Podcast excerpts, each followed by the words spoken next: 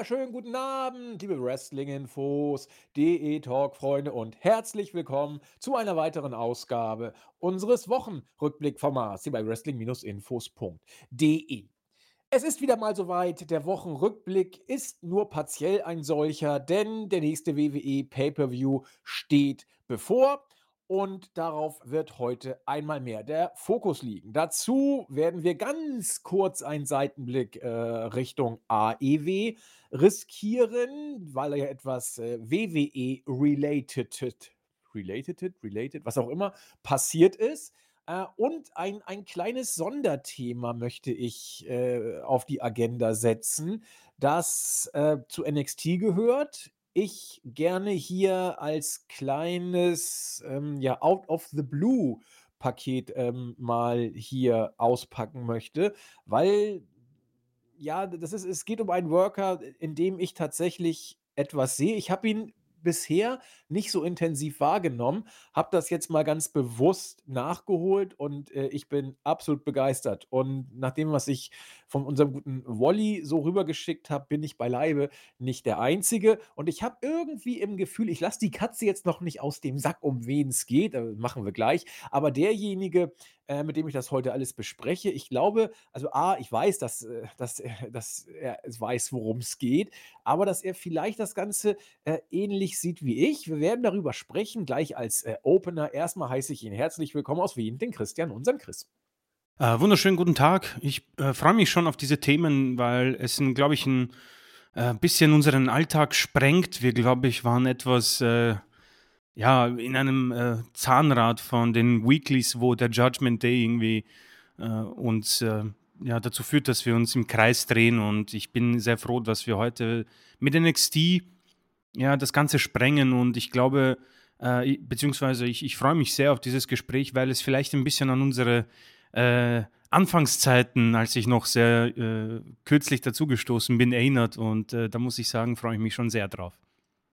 Ja, kürzlich dazugestoßen. Also ich, ich, ich muss gerade schmunzeln. Wir, wir hatten ja gefühlt erst kürzlich die 200. Ausgabe und nur habe ich gesehen, wir haben bald schon mal die 250. Wow. Und äh, kürzlich, es fühlt sich immer noch so an, als ob wir das relativ ist ganz komisch. Es fühlt sich an, als ob wir es einerseits erst seit kurzer Zeit machen und andererseits, als ob wir schon ja. äh, unser ganzes Leben lang machen. Ich finde, solche Sachen sind immer das Beste, was man haben kann. Wenn es sich irgendwie frisch anfühlt, aber so, als ob so vertraut, als wäre es immer so schon gewesen. Ähm, das ist selten und ist, oder was heißt, es ist selten? Es ist zumindest nicht selbstverständlich, aber zeigt irgendwie, ähm, es ist ein gutes Zeichen, glaube ich. So kann man es, glaube ich, sagen.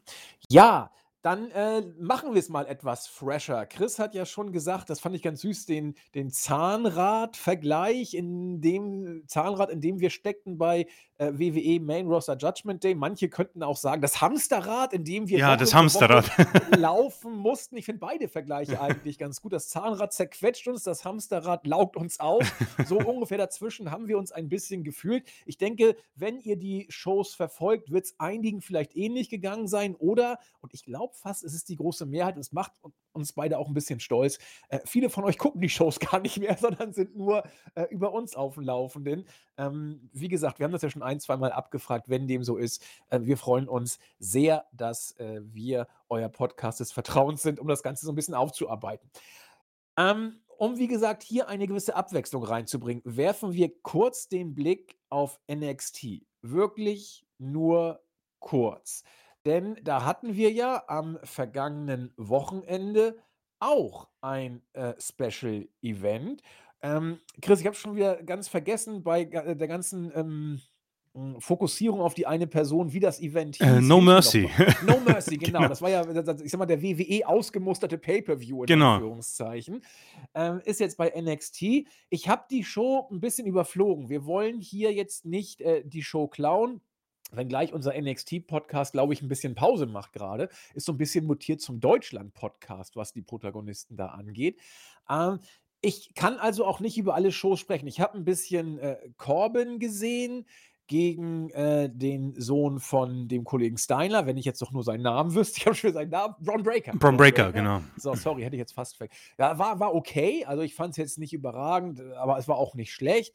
was ich von Corbins neuem Gimmick halten soll, weiß ich immer noch nicht. Aber ich will jetzt gar nicht so drum rumlabern. Ich habe eigentlich das Ganze nur aufgrund eines Matches sehen wollen. Und äh, es war das Match von Ilya Dragunov. Ich habe von Ilya Dragunov bisher äh, Schande über mich noch nicht allzu viel wahrgenommen. Und deswegen wollte ich unbedingt dieses Match jetzt mal ähm, mir, ähm, ja, wie soll ich sagen, ungespoilert, live, ganz geschmeidig, ja, zu Gemüte führen lassen. Für alle, die äh, nicht so auf dem Laufenden sind, gegen wen er antrat, Ilya äh, Dragunov oder Dragunov, ich weiß aber nicht so genau, wie man es betont. Ich glaube, das liegt immer im Auge des Betrachters oder auf der Zunge des Besprechenden. Äh, trat gegen den Champion Carmelo Hayes an und äh, es ging um die NXT Championship. So weit, so gut. Ich weiß und habe es zu meiner Schande immer noch nicht gesehen, dass Ilya Dragunov äh, gegen äh, Walter großartige Matches hatte. Ich glaube, Mhm. Melzer hat zweimal 5 Sterne gezückt und ich muss die unbedingt noch nachholen. Ich, ich hatte es immer auf der To-Watch-List, habe es noch nicht gesehen. Ich weiß, dass Ilya Dragunov bei WXW teilweise äh, CM Punk Return Pops gekriegt hat. Ich habe da mir den einen Pop mal angeguckt, als er äh, gegen äh, Walter und äh, Bad Bones Joe Klinger in so ein Three-Way-Match noch hinzugefügt wurde, out of the blue. Was da für ein Pop in der Halle abging, das war teilweise echt CM Punk äh, Return-Niveau. Also, das habe ich alles so aus dem Off zur Kenntnis genommen, habe es aber bisher noch nie geschafft, mir äh, mal Matches am Stück von Ilya Dragunov anzugucken. Äh, für alle, die mal ihn hören wollen, wir hatten ihn auch bei äh, WI bei uns im Interview, also könnt ihr auch aufrufen. Ähm, er hat dieses Match gegen Carmelo Hayes gemacht und ich weiß nicht, ob es, ich glaube nicht, dass es an die äh, äh, Walter-Matches rankommt. Aber meine Fresse, ähm, ich habe von ihm vorher noch nichts gesehen. Und ich bin jetzt ein Fanboy. Das kommt so selten vor. Was der für einen Stil geht, wie, wie technisch äh, beschlagen das ist, wie, wie sein Charisma im Ring ist, wie, wie er wirklich High Risk geht, Moves nimmt, die krank sind, was die Landung angeht. Äh, er hatte ja auch, glaube ich, schon mal einen Schädelbruch, soweit ich da jetzt recht in informiert bin. Äh, mich wundert, dass der noch gar nicht seinen Nacken sich gebrochen hat. 2 Spots hat er gegen Hayes genommen, wo ich dachte, das das kann er doch nicht, äh, so nehmen auf auf den Nacken oder teilweise ja auf den Kopf geknallt, so sah das zumindest aus. Ähm, Dabei ein unglaubliches Charisma, eine unglaubliche Ringpräsenz und immer, so wirkte es auf mich, ich habe da mal 'n bisschen drauf geachtet, immer, äh, safe für den Gegner, äh, workend. Das heißt, äh, sich nicht schonen, den Gegner aber extrem schonen.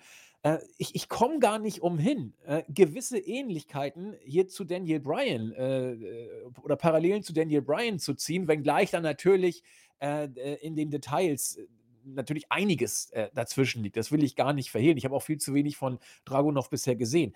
Aber als ich dieses Match gesehen habe, als ich seine äh, Facial Expressions gesehen habe, als ich sein Charisma gesehen habe, war für mich klar, das darf jetzt keine du musst ihn sofort hochholen eigentlich. Der hat das Potenzial, wenn du ihn halbwegs brauchbar bookst, was bei WWE ja schon eigentlich, äh, 'n Todesurteil ist in Anführungszeichen.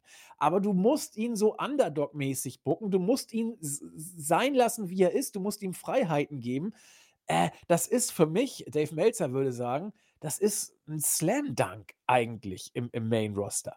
Weil da ist das ist das haben ja Chris und ich gemerkt, die ja nun so sehr auf auf WWE fokussiert sind. Da ist so viel eingefahren. Da schläfst du beim Judgment Day ein. Da schläfst du bei Cody ein. Da wachst du bestenfalls auf, äh, wenn, ähm, Heyman, Sikoa und Reigns, äh, mal, äh, 'n guten Tag haben oder gut, Heyman allein reicht ja auch schon aus.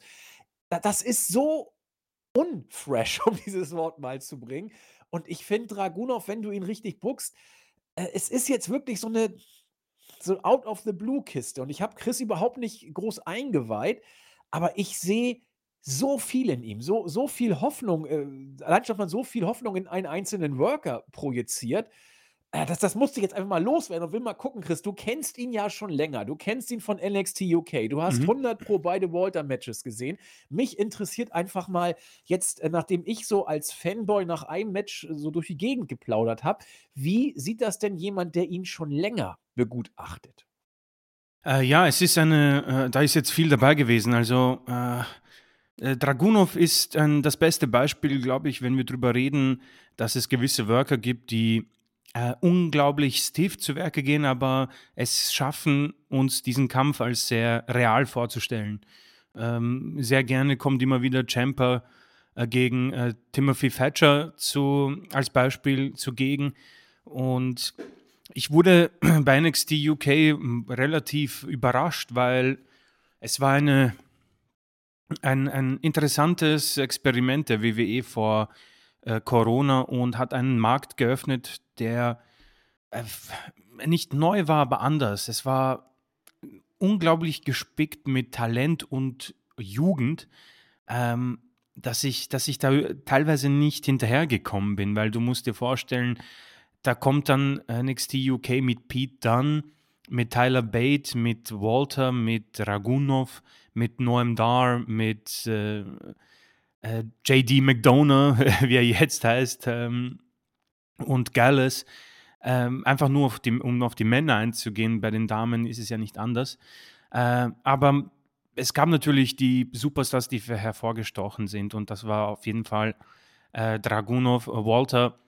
Äh, bei ihm war es eine andere Präsenz. Bei Dragunov äh, ist etwas dabei, wo man merkt, okay, äh, Leidenschaft kann äh, zwar gespielt werden, aber bei ihm ist es äh, pur. Bei ihm ist es rein und du kaufst ihm einfach alles ab und die Zeit, ich blicke sehr, sehr, sehr, sehr gern zurück auf NXT UK, weil es eine, einfach eine sehr gescheit gebuckte Show war und so für sich gestanden hat und die Superstars haben das Maximum herausgeholt und ähm, diese zwei Matches, die du angesprochen hast, äh, zwischen den beiden, äh, man ist zwar in dieser Zeit sehr verwöhnt und vielleicht auch in seiner eigenen ja, Problem gefangen, um gute Matches irgendwie auseinanderzuhalten. Dieses Problem, ich meine, oft genug besprochen, das ist für mich dieses Seth Rollins, AJ Styles, Finn Balor Problem. Edge nehme ich auch mal hinzu,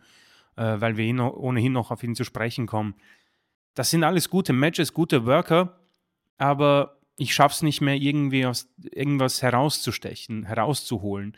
Und Dragunov schafft das unglaublich gut, hat es schon damals geschafft und äh, diese ganze Einleitung führt mich jetzt dazu, dass ich, äh, muss ich zugeben, natürlich NXT äh, 2.0 oder jetzt die äh, goldene Version wieder, die Shawn Michaels quasi jetzt unter seine Arme genommen hat, ähm, nicht verfolgen kann zeitlich, aber ich komme langsam so in eine Phase, wo es mir sehr weh tut, dass ich es nicht schaffe, denn ähm, man sieht so ein paar Ausschnitte, man sieht, man liest die Showberichte und das wirkt alles sehr, sehr souverän, das wirkt alles schlüssig und sie bekommen offenbar ziemlich viele Freiheiten. Ich erinnere mich an ein Interview von Shawn Michaels, das er gegeben hat, so ein Conference Call, wo er gesagt hat, NXT ist das äh, nächste, was die Fans von der Attitude-Ära erwarten können in diesen Zeiten. Und wenn ich mir die Berichte durchlese, dann gebe ich ihm vollkommen recht. Es ist Attitude-Ära nur in äh, nicht so krank und pervers. ähm, und da drin sind dann eben Superstars, wo ich Angst hatte, weil NXT UK zerstört wurde, dass sie dann nicht irgendwie Platz finden. Ähm, Gallus, die haben es irgendwie geschafft. Noam Dar hat auch den Heritage Cup mitgenommen. Äh, und eben jetzt seit erst kurzem, glaube ich, Dragunov. Und das macht das Ganze natürlich für mich interessant. Ähm, deswegen musste ich bei No Mercy reinschauen, auch wegen dem Last Man Standing Match zwischen Becky Lynch und Tiffany Stratton. Aber im Moment äh, würde ich auch den Fokus auf Dragunov setzen, denn da komme ich jetzt auf das, was ähm, das Problem bei WWE ist und die große Angst. Dragunov erinnert mich ein bisschen an die erste Finn Balor-Zeit, wo er ähm, hochgeholt wurde zum Monday Night Raw und man hat bis zum SummerSlam-Match alles richtig gemacht. Er kam da rein, sah cool aus, hat alles und jeden besiegt, inklusive Roman Reigns und dann auch eben Seth Rollins. Und dann wurde er verletzt, hat sich verletzt und seitdem hat man ihm wohl nicht mehr vertraut. Und äh, das Vertrauen ist wohl irgendwie zurück, denn er dominiert die Shows mit dem Judgment Day, aber es ist unglaublich farblos. Und da komme ich jetzt natürlich äh, darauf zu sprechen, was du äh, erwähnt hast. Das ist eine unglaubliche Chance. Du hast jemanden, ähm, und auch wenn ich nur Ausschnitte gesehen habe, jemanden, der so absurdes Charisma auf den Matte legt, der, der, das, der, der das schon zu weit treibt in den Matches. Es ist unglaublich, wie er dieses Spektrum von Entertainment und realem Wrestling äh, durchbricht und etwas Eigenes geschaffen hat. Ja?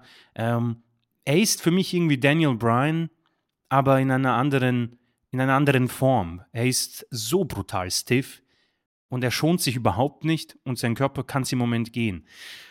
Er ist jetzt der NXT-Champion, äh, bietet für mich, ich weiß, es ist zu weit gedacht und es wird A nicht passieren und B, WWE wird das nicht hinbekommen, aber mit einem vorsichtigen Booking und einer guten Darstellung ist er für mich irgendwie in einer unglaublich wertvollen Position für WWE, um eventuell auch Roman Reigns zu attackieren und diesen den Titel abzunehmen in einem Jahr oder zwei, je nachdem, was die WWE vorhat. Denn diese ganze Cody Rhodes Geschichte, unabhängig von Cody Rhodes selbst, dass ich mit ihm nicht gewor warm geworden bin, ich finde, man hat es mit ihm nach Lesnar einfach falsch gemacht. Er ist jetzt in diesem Wischwasch mit Judgment Day, Owens und Zane und wird halt damit hineingezogen in eine sehr große Belanglosigkeit. Und es wurde auch mal die Frage gestellt, ja, wen würdest du denn pushen? Und ich hatte große Probleme, etwas aus dem Roster zu nehmen. Und NXT bietet eine unglaubliche Gelegenheit, denn sein äh, Wrestling-Partner in dem Match, Carmelo Hayes, ist absurd gut. Und Dragunov und er könnten eventuell so ein, eine neue Phase, eine neue Ära vom, vom Main Roster einleiten. Denn sie sind auf jeden Fall in der Lage dazu. Sie sind blutjung, sie sind ultra heiß.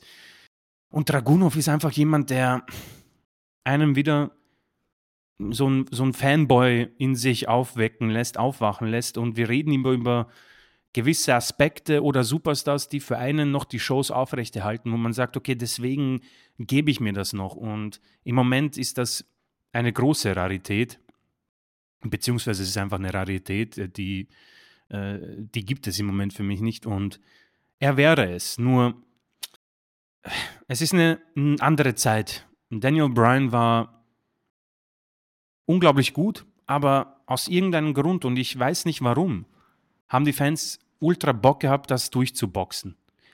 Ich glaube einfach, dass die Fans anders sind, beziehungsweise vielleicht auch einfach müde, immer wieder so einen großen Prozess durchzumachen, dass die Offiziellen bei WWE sich dazu entringen, jemanden zu pushen, den man mag. Und das ist dieses Conundrum, wie man es im Englischen nennt, mit WWE.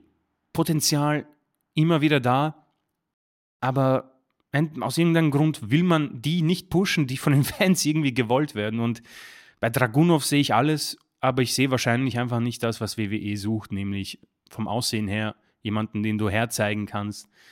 Er ist, um zu Ende zu kommen, einfach unglaublich gut. Äh, er ist 29 und er würde, boah, der würde das so zu durchbrechen, diesen, diesen durchgestaubten Spiegel und drunter wäre einfach eine neue WWE und eine WWE, die sehr interessant wäre. Ähm, es ist ein sehr, äh, ja, es ist ein Traum, der wahrscheinlich nicht verwirklicht werden wird, aber bei ihm äh, hätte die WWE, wie du es erwähnt hast, schon äh, etwas äh, Großartiges, was Neues und ich denke, es würde den Main Roster unglaublich gut tun.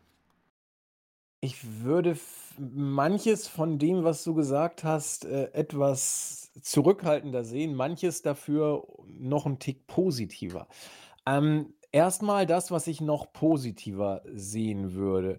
Nämlich fand ich richtig gut, dass du den Vergleich gemacht hast, äh, Ilya, äh, Dragunov gegen mit Finn Balor zu vergleichen. Auf der einen Seite und auf der anderen Seite mit Daniel Bryan, den Vergleich hatte ich ja auch schon gebracht. Natürlich ist da immer hm, persönlicher Faktor mit dabei, wie man einen Worker in den Details wahrnimmt. Es gibt genug, die Daniel Bryan langweilig fanden. Ja, äh, immer das Gleiche und ich kann den jetzt nicht mehr sehen und so, alles gut.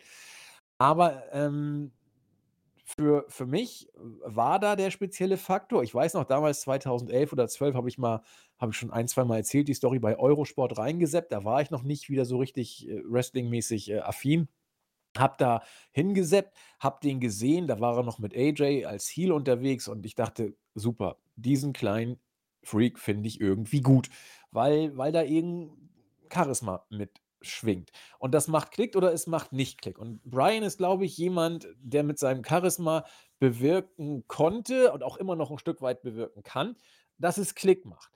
Und das kommt, finde ich, selten vor. Ich glaube auch, dass Balor in seiner Top-Zeit jemand war, äh, der auch bewirken konnte, dass es bei manchen Klick macht. Aber gerade den von dir so, äh, finde ich, überragend an dieser Stelle zitierten Run äh, 2016 von Balor, wo man bis zum SummerSlam eigentlich alles richtig gebuckt hat. Er hat ja, glaube ich, damals gegen Rollins den Titel gewonnen beim SummerSlam, wenn ich mich da äh, recht erinnere, wo er sich dann auch den Rücken so übel Genau. verletzt hatte. Ähm, ich weiß, dass ich null Markout hatte. Null. Also ich war auf das Match nicht heiß. Äh, ich, ich mochte Balor, aber es hat einfach nicht Klick gemacht. Das, da fehlte mir was. Und, und ich weiß, dass ihm ein gewisses Charisma nicht abgesprochen werden kann. Aber ich bin auch der Auffassung, dass ein solches Charisma auch ein Katastrophenbooking äh, überstehen kann. Und das ist bei Balor schlicht nicht der Fall für mich. Also Mhm. Balor ist seit Jahren kalt. Er war bei seinem Run bei NXT, wo er auch mal den Titel wieder geholt hat nachher. Er war für mich nur noch kalt. Äh, Nix war heiß. Er ist beim Judgment Day, er ist immer noch kalt.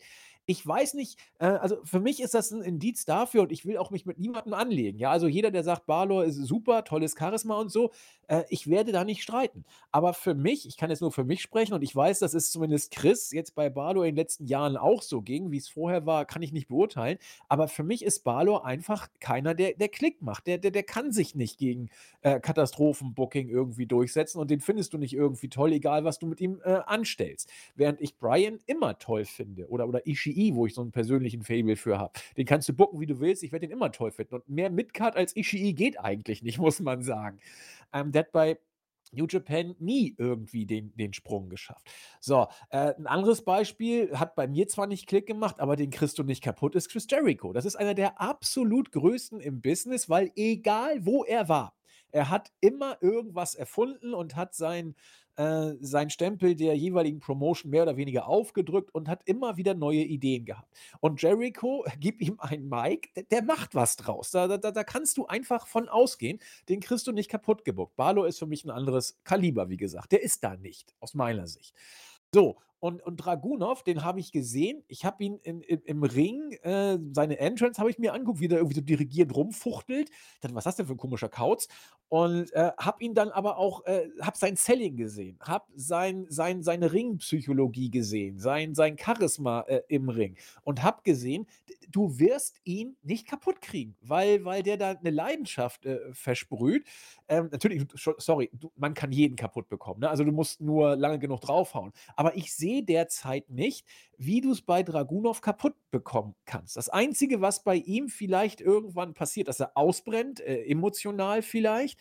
Oder du hast gesagt, er ist 29, noch genau fünf Tage, dann ist er 30 dann, äh, dass der Körper diesen Stil irgendwann vielleicht nicht mitgeht. Ich traue ihm aber zu, wie bei Brian, dass er über die Technik dann irgendwann gehen kann und so auch vielleicht noch bis 40 worken kann. Brian ist über 40 und, und bringt es auch immer noch. Und du siehst, dass er ein, zwei Gänge zurückfährt und trotzdem großartige Matches bringt. Das heißt, äh, ich, ich sehe bei Dragunov so einen gewissen It-Faktor, den viele andere nicht haben. Das klickt oder es klickt nicht. Und ich, wie gesagt, wenn ich jetzt mir das äh, Roster angucke, äh, da ist das nicht. Da ist ein bisschen Owens, der das aber auch nur ein bisschen, au auf seine Weise sozusagen Owens muss man einfach mögen, weil man ihn, äh, respektieren muss für das, was er abliefert. Sami Zayn genau die gleiche Kerbe. Ich finde, Owens und Zayn gehören zusammen wie wie Pech und Schwefel mittlerweile, nicht nur, weil sie sich auch privat kennen, sondern weil sie einfach für mich Pro-Wrestling, äh, symbolisieren. Sie werden alle sie haben Titel gehalten, sie machen ihr Ding, sie sie haben sich immer wieder aus dem Nichts hochgearbeitet. Das muss man einfach respektieren. Ich ich ich finde beide einfach großartig. Ich sehe Dragunov von diesem It-Faktor tatsächlich noch drüber. Und ich sehe ihn auch über einem Roman Reigns, weil der lebt auch von äh, großartigen Storylines, der lebt von Paul Heyman, äh, der lebt davon, dass seine Facial Expressions jetzt passen, äh, aber er war alleine lost. Über Jahre lang war er lost, weil er äh, Charisma natürlich hatte, aber für mich eben nicht diesen It äh, Faktor, den ich bei Dragunov sehe. Nochmal, das ist alles extrem subjektiv, was ich da erzähle. Und vielleicht äh, überpace ich und überinterpretiere ich auch äh, Dragunov hier. Aber was ich dazu sagen muss, es kommt so selten vor, dass ich jemanden im Ring sehe und er mich sofort umhaut. Und das war bei Brian damals so, das ist bei Dragunov so, bei Ishii hat es ein bisschen gedauert, aber nicht lange, da war es auch so. Und Ishii, da würde ich nicht sagen, dass er einen It-Faktor hat, dass er Mainstream-tauglich ist. Dragunov hat es. Ob er äh, so ein Cody Rhodes-Ding fahren kann. Glaube ich nicht. Will er auch nicht. Ist auch nicht sein Ding. Aber er könnte auch im Mainstream-Bereich eine Nische haben, äh, in, dem du, äh, in der du ihn präsentieren kannst, in der du ihn auch vermarkten kannst. So ein bisschen der, der, der, der wilde Russe irgendwie. Keine Ahnung. Denkt euch mal was aus in der Kreativabteilung. Seid ja 100.000 Leute. Äh, da ist doch was drin, ohne dass du es in WWE-Einheitsbrei ähm, äh, verlaufen lassen würdest die Gefahr ist natürlich da, aber ich glaube, selbst dann wird er ein, äh, eine Nische haben, in der er über Jahre lang im Main-Roster aufgrund seines Charismas, wenn du ihn nicht vollkommen bescheuert buchst, wie gesagt, äh, wo er frisch bleibt. Chris hat ja gesagt, dieser, dieser Freshness-Faktor, der bei WWE sowas von weg ist. Also, ich, ich komme jetzt zum Hundertstel ins Tausendstel, tut mir auch leid. Aber nimm äh, bei der Bloodline äh, nimm Paul Heyman raus und dann hast du im Moment tatsächlich gewisse Probleme, weil die äh, Storyline sich äh, stagnierend, äh, ich will nicht sagen tot läuft, aber sie stagniert ein Stück weit mittlerweile. Ähm, und über Rollins, Nakamura, Styles, wie sie alle heißen, Balor, müssen wir nicht reden. Das, das ist seit Monaten bis Jahren so, dass da irgendwie der WWE-Einheitsbrei Einzug erhalten hat. Und natürlich ist auch ein Dragunov davor bestimmt nicht gefeilt, aber ich bleibe dabei. Er hat etwas, er hat mehr als nur ähm, Charisma, er hat vielleicht darüber hinausgehend diesen berühmten It-Faktor, den ich angesprochen habe.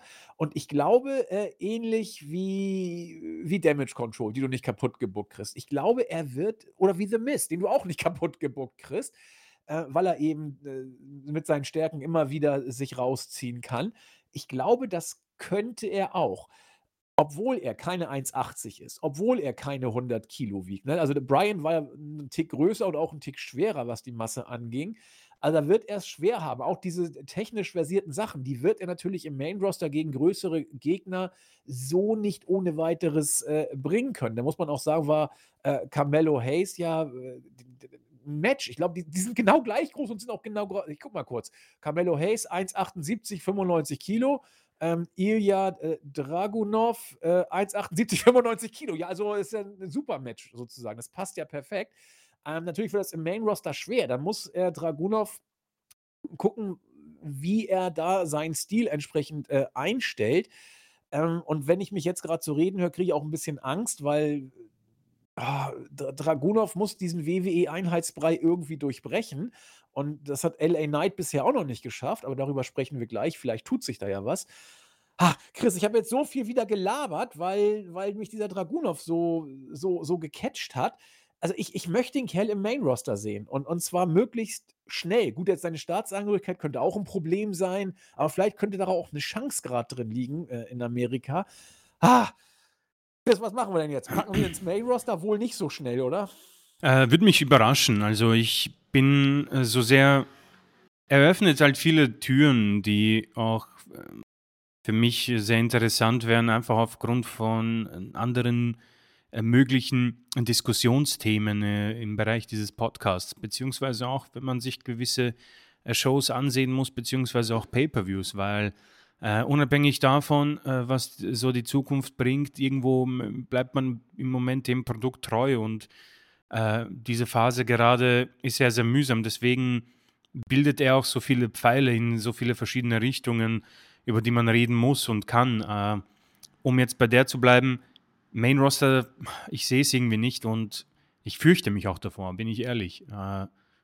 Tommaso Ciampa, Gargano, sind so üble Beispiele, muss ich sagen. Äh, gibt wahrscheinlich noch mehr, die mir jetzt nicht ad hoc äh, einfallen, aber ich, ich, ich vertraue ihnen einfach nicht. Ähm, er wirkt für mich, wenn ich jetzt raten müsste, wie jemand, den man dann reinholt und seine erste Fehde wär, wäre gegen The Miss. Das Schlimmste, was du jemandem antun kannst. Meine Hoffnung ist natürlich eine andere, das wird immer so bleiben. Äh, hatte ich schon bei diversen anderen Superstars. Ähm, aus irgendeinem Grund hat man es damals bei Finn Balor durchziehen wollen. Man hat es probiert, man hat es richtig gemacht. Heißt, WWE weiß es, wie es geht. Äh, nur ziehen sich sehr selten durch. Warum das so ist, es wird wohl Machtspielchen geben, es wird Sponsoren wahrscheinlich äh, Verträge geben, die nur gewisse Arten von Superstars vielleicht ganz oben äh, verlangen. Alles andere Themen. Unterm Strich hat NXT im Moment äh, sehr viel Talent, das Raw unglaublich nach oben schießen könnte.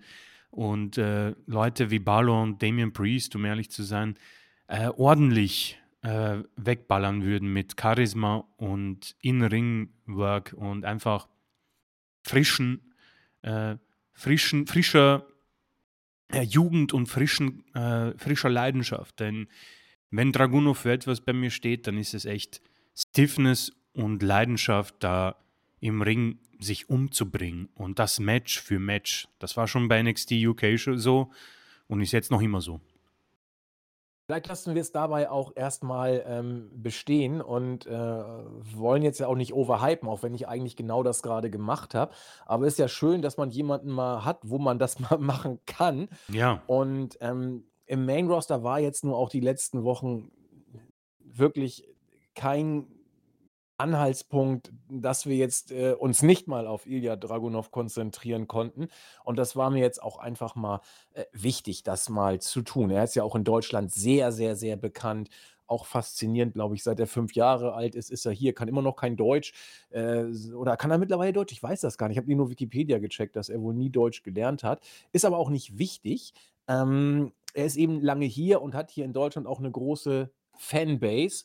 Und ähm, dieser Pop bei WXW, wie gesagt, äh, googelt mal, äh, war, war vielleicht der größte, den es bei WXW jemals gab. Ich war auf jeden Fall also, völlig geflasht. Wally meinte auch, das hat er noch nie erlebt, dass da, der war live da, dass da so ein, also Wally ist unser Teammitglied, dass da so ein Pop bei WCW war ihm seien fast die Roboterohren abgefallen. Ja, ähm, kommen wir von einem Hoffnungsträger zum anderen und bei dem sind die Hoffnungen, äh, glaube ich, bei äh, AEW deutlich konkreter. Äh, Edge ist jetzt nicht mehr bei WWE, er ist bei AEW. Er heißt auch nicht mehr Edge, er heißt zwar immer noch Rated R Superstar, aber eben jetzt äh, Adam Copeland kam ähm, beim äh, AEW Pay-Per-View, den ich tatsächlich nicht gesehen habe, nur das Ende, ähm, überraschend oder auch nicht überraschend ähm, zu AEW, hat da sein Debüt gegeben und ihn auch gleich mit Christian zusammengepackt. Und natürlich stellt sich da jetzt die Frage, ist ja selten genug, dass er seinen Theme-Song fast eins zu eins behalten darf. Also der, der, der Anfang ist ein bisschen ähm, die Stimme ist ein bisschen anders und äh, ich glaube, es dauert ein bisschen mehr, bis die Melodie einsetzt. Es ist mir eigentlich ein bisschen zu lang, fast schon die Pause, aber das ist Geschmackssache. Ähm, ja, nun ist er bei AEW und die Frage stellt sich, hm, frisches Feuer oder kalter Kaffee? Wir haben bei WWE zwei, drei Jahre drüber philosophiert und bei WWE war es für uns viel zu oft kalter Kaffee, wofür es tausend Gründe gab. Wir haben darüber intensiv gesprochen. Ähm, Edges in Ring Quality gehört tatsächlich nicht zu den Hauptgründen, warum es so lief. Da waren andere Sachen dabei. Nur ist er bei AEW. Und ich weiß nicht, Chris. Ich weiß nicht, was ich sagen soll. Also ich, ich, ich will nicht euphorisch durchstarten, muss ich ganz ehrlich sagen. Da war ich bei Punk tausendmal euphorischer. Ähm, ah, Chris, sag doch mal deine Impression, während ich noch nach Worten suche. es fällt mir nicht leicht, muss ich gestehen. Äh, sehr gerne. Ich werde ich werd, ich werd mich bemühen. Ähm, ja, Edge ist äh, jemand, der bei mir natürlich mehr, mehr, mehr Emotionen auslöst als vielleicht manch anderer, einfach aufgrund der, äh, das, aufgrund der Tatsache, dass ich mit ihm irgendwie aufgewachsen bin. Er in der Zeit, in seiner Hochphase natürlich als Heel geglänzt hat. Ähm, äh, und vielleicht auch diesen Money in the Bank Koffer so, so berühmt gemacht hat. Ja, kann man drüber streiten.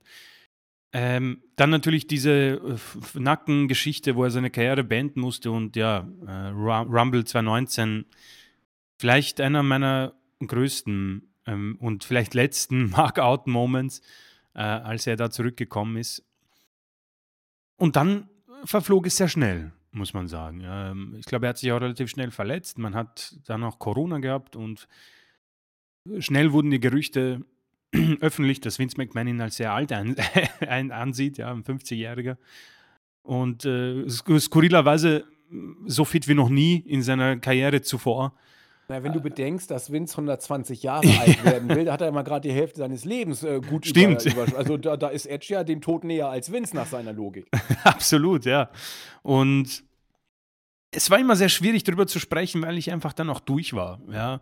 Ähm, irgend, aus irgendeinem Grund muss ich an WrestleMania denken. Mir entfällt jetzt die Nummer, ähm, die Corona-Mania nach dem Thunderdome, ja, wo sie zum ersten Mal wieder Zuschauer hatten. 36 ich oder war, 37? War, war glaube ich, 37. 37 muss es sein, ja. Genau. Das Triple Threat Match mit Daniel Bryan und Roman Reigns, ja. Ja. Und da habe ich dann gemerkt, hm, Mann, ich muss dieses Match gut finden, aber aus irgendeinem Grund war da irgendwas, was mich gestört hat. Und man hat es dann probiert mit dem Judgment Day und das ging dann auch äh, in die Hose darf man drüber streiten, wie sehr und für wen. Naja, der Judgment Day wurde gepusht, nachdem Ja. Edge weg war. Ne? Und dann, genau, Edge hat sich verabschiedet und Judgment Day, ja, dominiert jetzt Monday Night Raw. Ähm, und dann wurde es relativ komisch irgendwie. Er wurde dann irgendwie immer wieder zurückgebracht, hatte diese Fehde mit Finn Balor und mit Seth Rollins und dann waren das alles natürlich gute Matches, aber er, hat, er ist in diesen Modus reingefallen, der bei mir halt sehr schwierig ist und deswegen möchte ich das- auch betonen bei mir. Die Seth Rollins der Welt, die AJ Styles der Welt, äh, Finn Balor der Welt, alles unglaubliche Matches wahrscheinlich, aber bei mir erhöhte Vorspulgefahr. Und dann kam ich zum Entschluss, ich glaube, der hat WWE durchgespielt. Das habe ich bei ähm, Alexa Bliss, da habe ich so die Meinung, äh, dass sie es durchgespielt hat und ähm, Drew McIntyre, also für nur ein paar Beispiele. Was meinst Und- du durchgespielt, dass sie quasi alles erreicht hatten und dann gab es nichts mehr, oder? Genau, also dass quasi äh, bei WWE einfach nicht mehr möglich war. Oder sie in ihrer eigenen, ähm, in ihrem eigenen Talent vielleicht auch schon es durchgespielt haben. Ähm, so ist es zumindest bei mir, wo ich sage, ich, ich ich sehe nicht, nichts mehr Neues bei Alexa Bliss, ich sehe auch nichts mehr Neues bei ähm, Edge und bei McIntyre.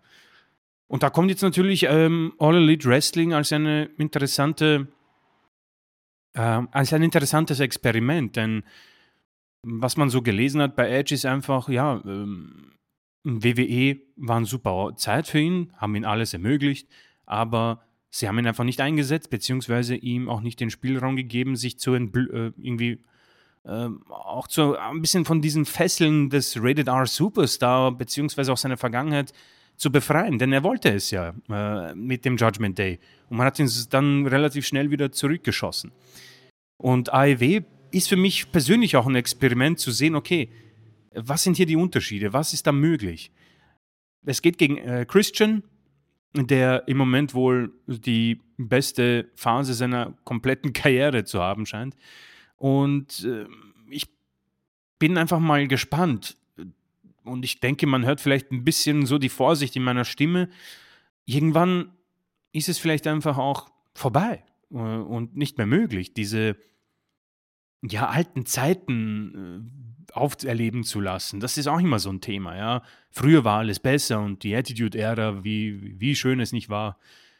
Und je länger das her ist, desto besser wird diese Zeit oder gewisse Superstars. Und ich habe so das Gefühl, dass ich bei Edge einfach nicht mehr warm werden kann und es mich nicht mehr fesseln wird. Wohl sehr gern gesehen wäre, wenn er mich eines Besseren belehrt. Der erste Auftritt kann man nicht viel sagen. Ähm, Entrance, ich glaube, wird jetzt von bei Phoenix eingesprochen. Und ich kann einfach nur abwarten und mir gewisse Teile ansehen. ähm, Ausschnitte. Das Match gegen Christian werde ich mir ansehen, einfach aus Interesse und mal sehen, was er noch in der Lage ist rauszuholen. Denn hier, denke ich mal, bin ich absolut sicher, darf er machen, was er will.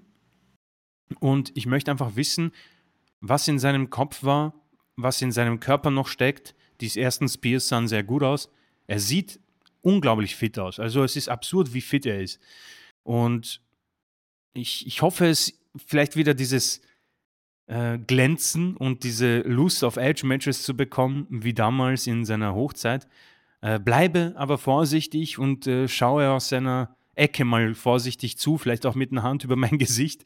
Ähm, ich, ich denke, es ist das Beste für ihn, weil ich nicht glaube, dass er bereit ist für ein Karriereende. Und ähm, bleibe einfach gespannt, wie Matches gegen, ja, Luchasaurus, MJF ähm, und so weiter, Roster ist ja relativ äh, groß, äh, wie die vonstatten gehen. Und ähm, ich wünsche ihm auch viel Spaß, weil ich glaube, eines äh, bin ich mir relativ sicher, ich glaube, er hat richtig Bock. Und einfach ähnlich wie Jericho, die Fesseln los zu sein und Kreativität freien Lauf zu lassen. Und äh, wir werden das Ganze analysieren und bewerten. Und ich bin einfach gespannt. Ja, ihr könnt ja sonst mit Curtis Axel ein Tech-Team aufmachen. The Chains are off oder so ähnlich. The Chains are off, ja. Können sie sich ja vielleicht nennen. Ja, also ich, ich habe mir jetzt mal deine äh, Aussagen zu Gemüte geführt und äh, würde ins selbe Horn äh, stoßen tatsächlich, denn mir fehlten ja so ein bisschen die Worte, das zu beschreiben, aber ich würde es genauso sagen wie Chris. Also, ich ich bin nicht begeistert, muss ich sagen. Äh, ich ich freue mich für Edge, weil eben The Chains, äh, jetzt off sind. Äh, aber, äh, 3 Jahre WWE haben ihm nicht gut getan, um es mal so zu sagen, weil es wirkte wirklich so. Also, dieses „The Chains are off“, es passt eigentlich sehr zu Edge, äh, und seinem, äh, letzten 3 Jahres-Run, weil wir immer dachten: „Jetzt lass ihn doch mal. Also, lass ihn doch mal jetzt von der Leine.“ Und es wurde dann wieder hier eine Alibi-Fehde gemacht, dann da, dann sollte er gegen Reigns antreten, dann den Titel vielleicht abnehmen. Ach nee, doch nicht, Reigns ist ein Selbstgänger jetzt gerade. Und dann war Edge immer irgendwie am falschen Ort zur falschen Zeit.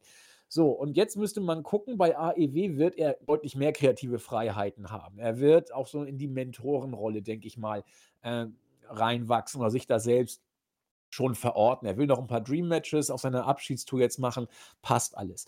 Und äh, aus aus dieser zurückhaltenden Perspektive äh, kann Edge es natürlich immer schaffen, uns alle zu überraschen. Äh, wenn er da jetzt noch ein paar tolle kreative Ideen sich ausdenkt, man muss gucken, ob es noch passt, denn bei Edge war eben viel auch beim, ultimativen Opportunisten sozusagen dabei. Da da passte Raum und Zeit. Das war eben so seine sein Moment. Es war seine Zeit damals bei Edge, fand ich, wo er groß war.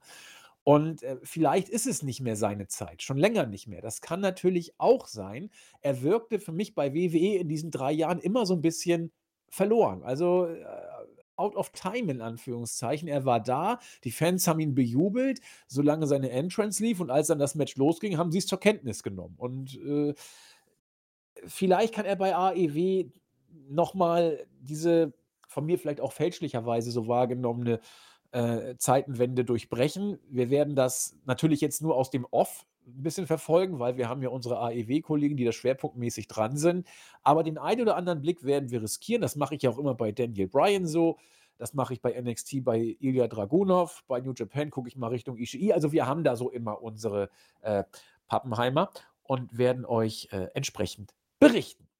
Ja, nachdem wir jetzt äh, die Hoffnung Ilya Dragunov, so ein bisschen äh, leise Hoffnung, wenn auch äh, nicht von der Jugend, sondern eher von der alten Garde bei AEW versucht haben zu analysieren, kommen wir doch jetzt äh, zum viel zitierten WWE-Einheitsbrei, der ja nun äh, äh, am Ende des Horizontes auf uns wartet mit Fast Lane. Wir werden, das ist immer sehr gut, die Weeklies mit Ignoranz strafen. Da gibt es auch nicht allzu viel zu berichten. Wenn ich mich jetzt äh, recht erinnere, sowohl bei Raw als auch bei SmackDown, ähm, gehen wir gleich in den Pay-Per-View und fange an mit einer absoluten Knallerpaarung. Rollins gegen Nakamura. Mir fällt gleich überhaupt nichts ein. Hm. Äh, es wird noch langweiliger. Last Man Standing. Hei, hei, hei. Manche können aus der Stipulation ja was machen, wie wir in der jüngeren Vergangenheit gesehen haben. Vielleicht tut es auch dieser Ansetzung. Ja, gut, vielleicht ist es auch ihr Todesstoß. Man weiß es nicht. Es ist alles so traurig, weil Nakamura ist jetzt äh, endlich mal äh, auf einem Championship-Niveau. Äh, Run. Wir haben gesagt, das ist alles sehr schön, nur fünf, sechs Jahre zu spät. Man wünschte sich fast, er hätte so eine Inszenierung äh, zu der Zeit bekommen, wo er den Royal Rumble damals gewonnen oh, ja. hatte dann hätte es auch äh, mit WWE klappen können und nicht nur mit dem Surfen. Jetzt hat er diese Inszenierung, macht immer sehr, sehr schöne Promos. Da ist, da, da, da schimmert es nicht nur auf, es ist Nakamura eigentlich in Topform am Mic, das, was wir bei New Japan gesehen haben. Äh, aber es ist, es ist einfach ja, irrelevant, um es mal äh, so zu sagen. Ja. Deswegen fällt mir auch schwer, zu, zur Ansetzung noch was zu sagen. Die Paarung kam out of the blue. Sie wurde out of the blue fortgesetzt. Sie lebt eigentlich nur von Nakamuras Promos, wo jeder weiß, er wird den Titel eh nicht holen. Es wäre für mich eine Überraschung. Es wäre safe kein Mark-out, weil dafür wäre es eben zu irrelevant, ob Nakamura oder Rollins den Titel hält. Ich würde mich für Nakamura irgendwo freuen, wobei naja, er hat sich jetzt ja auch nicht tot gemacht, in Anführungszeichen, bei den letzten drei Jahren, wo er da eher so immer so Urlaub und äh, Midcard war. Äh, trotzdem, Nakamura wird der Titel einfach besser stehen als Rollins im Moment, weil er eben lustige Promos halten kann. Das macht er ja auch derzeit sehr schön. Aber viel mehr kann ich zu diesem Match auch nicht sagen. Ich hoffe, dass die Stipulation dem Match äh, eher gut tut, als äh, sie das Match killt. Aber ich befürchte, es wird eher Letzteres sein und daraus ziehe ich auch gleich die Hoffnung. Äh, wir wurden ja schon ein paar Mal äh, überrascht, was Last Man Standing Matches angeht. Äh, und weil ich wieder völlig verwirrt bin, gebe ich einfach an Chris ab. ja, ich möchte mich, ähm, ich möchte so ein Ultimate Opportunist sein und mich an ein paar Worte von dir anhängen. Ähm, und zwar hast du gemeint, Nakamura ist in Topform ähm, und äh, so gut wie wahrscheinlich schon lange nicht mehr. Äh, Rollins ist es ja auch, wenn wir die Fans äh, anhören. Und trotzdem ist es absurd irrelevant und ähm, egal wer gewinnt. Und das ist, das ist halt die Krux bei WWE, die so, so, so schade ist. Ähm, weil du einfach einen Titel hast, der, hm, sind wir uns ehrlich, aufgrund von Roman Reigns Dominanz äh, äh erfunden wurde, damit auch andere Superstars mal irgendwie Relevanz vorgaukeln können. Und man hat halt auch kein Geheimnis draus gemacht und das ist dann eben den Fans ähm, im Kopf hängen geblieben. Und die, allein die Fäden, ich meine, du holst dann halt diese verstaubten Superstars, Betonung auf Super, äh, Worker heraus und dann soll es funktionieren und es funktioniert halt nicht. Und umso bitterer ist es dann, wenn ein Nakamura seine Topform auspackt mit wirklich tollen Promos. Die letzte Barrow war auch wieder sehr, sehr gut. Äh, das, die Stipulation tut sehr weh, die sticht mir direkt ins Herz. Ähm, es gibt so Spezialisten. Becky Lynch hat sich als ähm, Last Woman Standing Spezialistin erwiesen und äh, Kevin Owens sowieso. Ob es Rollins und Nakamura können, äh, ich, ich bezweifle es. Lass mich gerne eines Besseren belehren. Es ist wahrscheinlich der Main Event und es wird ein brutal langes Match. Also ich habe so eine Gefahr von 30 Minuten im Kopf. Und wenn wir Rollins kennen, das, ist ein, das sind Matches mit viel Wartezeiten und ein Last Man Standing Match äh, zieht diese Wartezeiten dann nochmal doppelt so hoch. Also erhöhte Gefahr, erhöhtes Potenzial aber auch, weil irgendwie könnten die Planeten in einer Gerade stehen und beide sind in absoluter Gottesform und liefern uns hier ein ähm, ich weiß nicht mal, welche Art von Last Man Standing Match. Eines mit vielen Gimmicks, eines mit erhöhter Brutalität, eines mit äh, großer Qualität und Technik. Sie sind für alles zu haben ähm, und sind, um da wieder den Kreis zu schließen, in beide in absoluter Topform. Nur will es mich weniger nicht interessieren und das ist sehr, sehr schade, tut mir auch weh, aber ich kann mich nicht dazu zwingen. Allein möchte ich dir da zustimmen, welche Überraschung ich hätte schon irgendwo Lust, einfach diesen Titel mal bei Nakamura zu sehen. Rollins soll ein bisschen sich hinlegen und den Rücken schonen, weil ich habe lieber Lust auf einen Heel-Champion mit solch potenziell guten Promos und einen Nakamura, der offenbar auch ein bisschen Bock hat, als einen singenden Rollins mit einem kaputten Rücken. Also da bin ich ehrlich und das wäre mein Lieblingsausgang, wenngleich es mir relativ egal ist und ich einfach hoffe, dass man uns nicht zu Tode langweilt. Die Main Event von Fast Lane.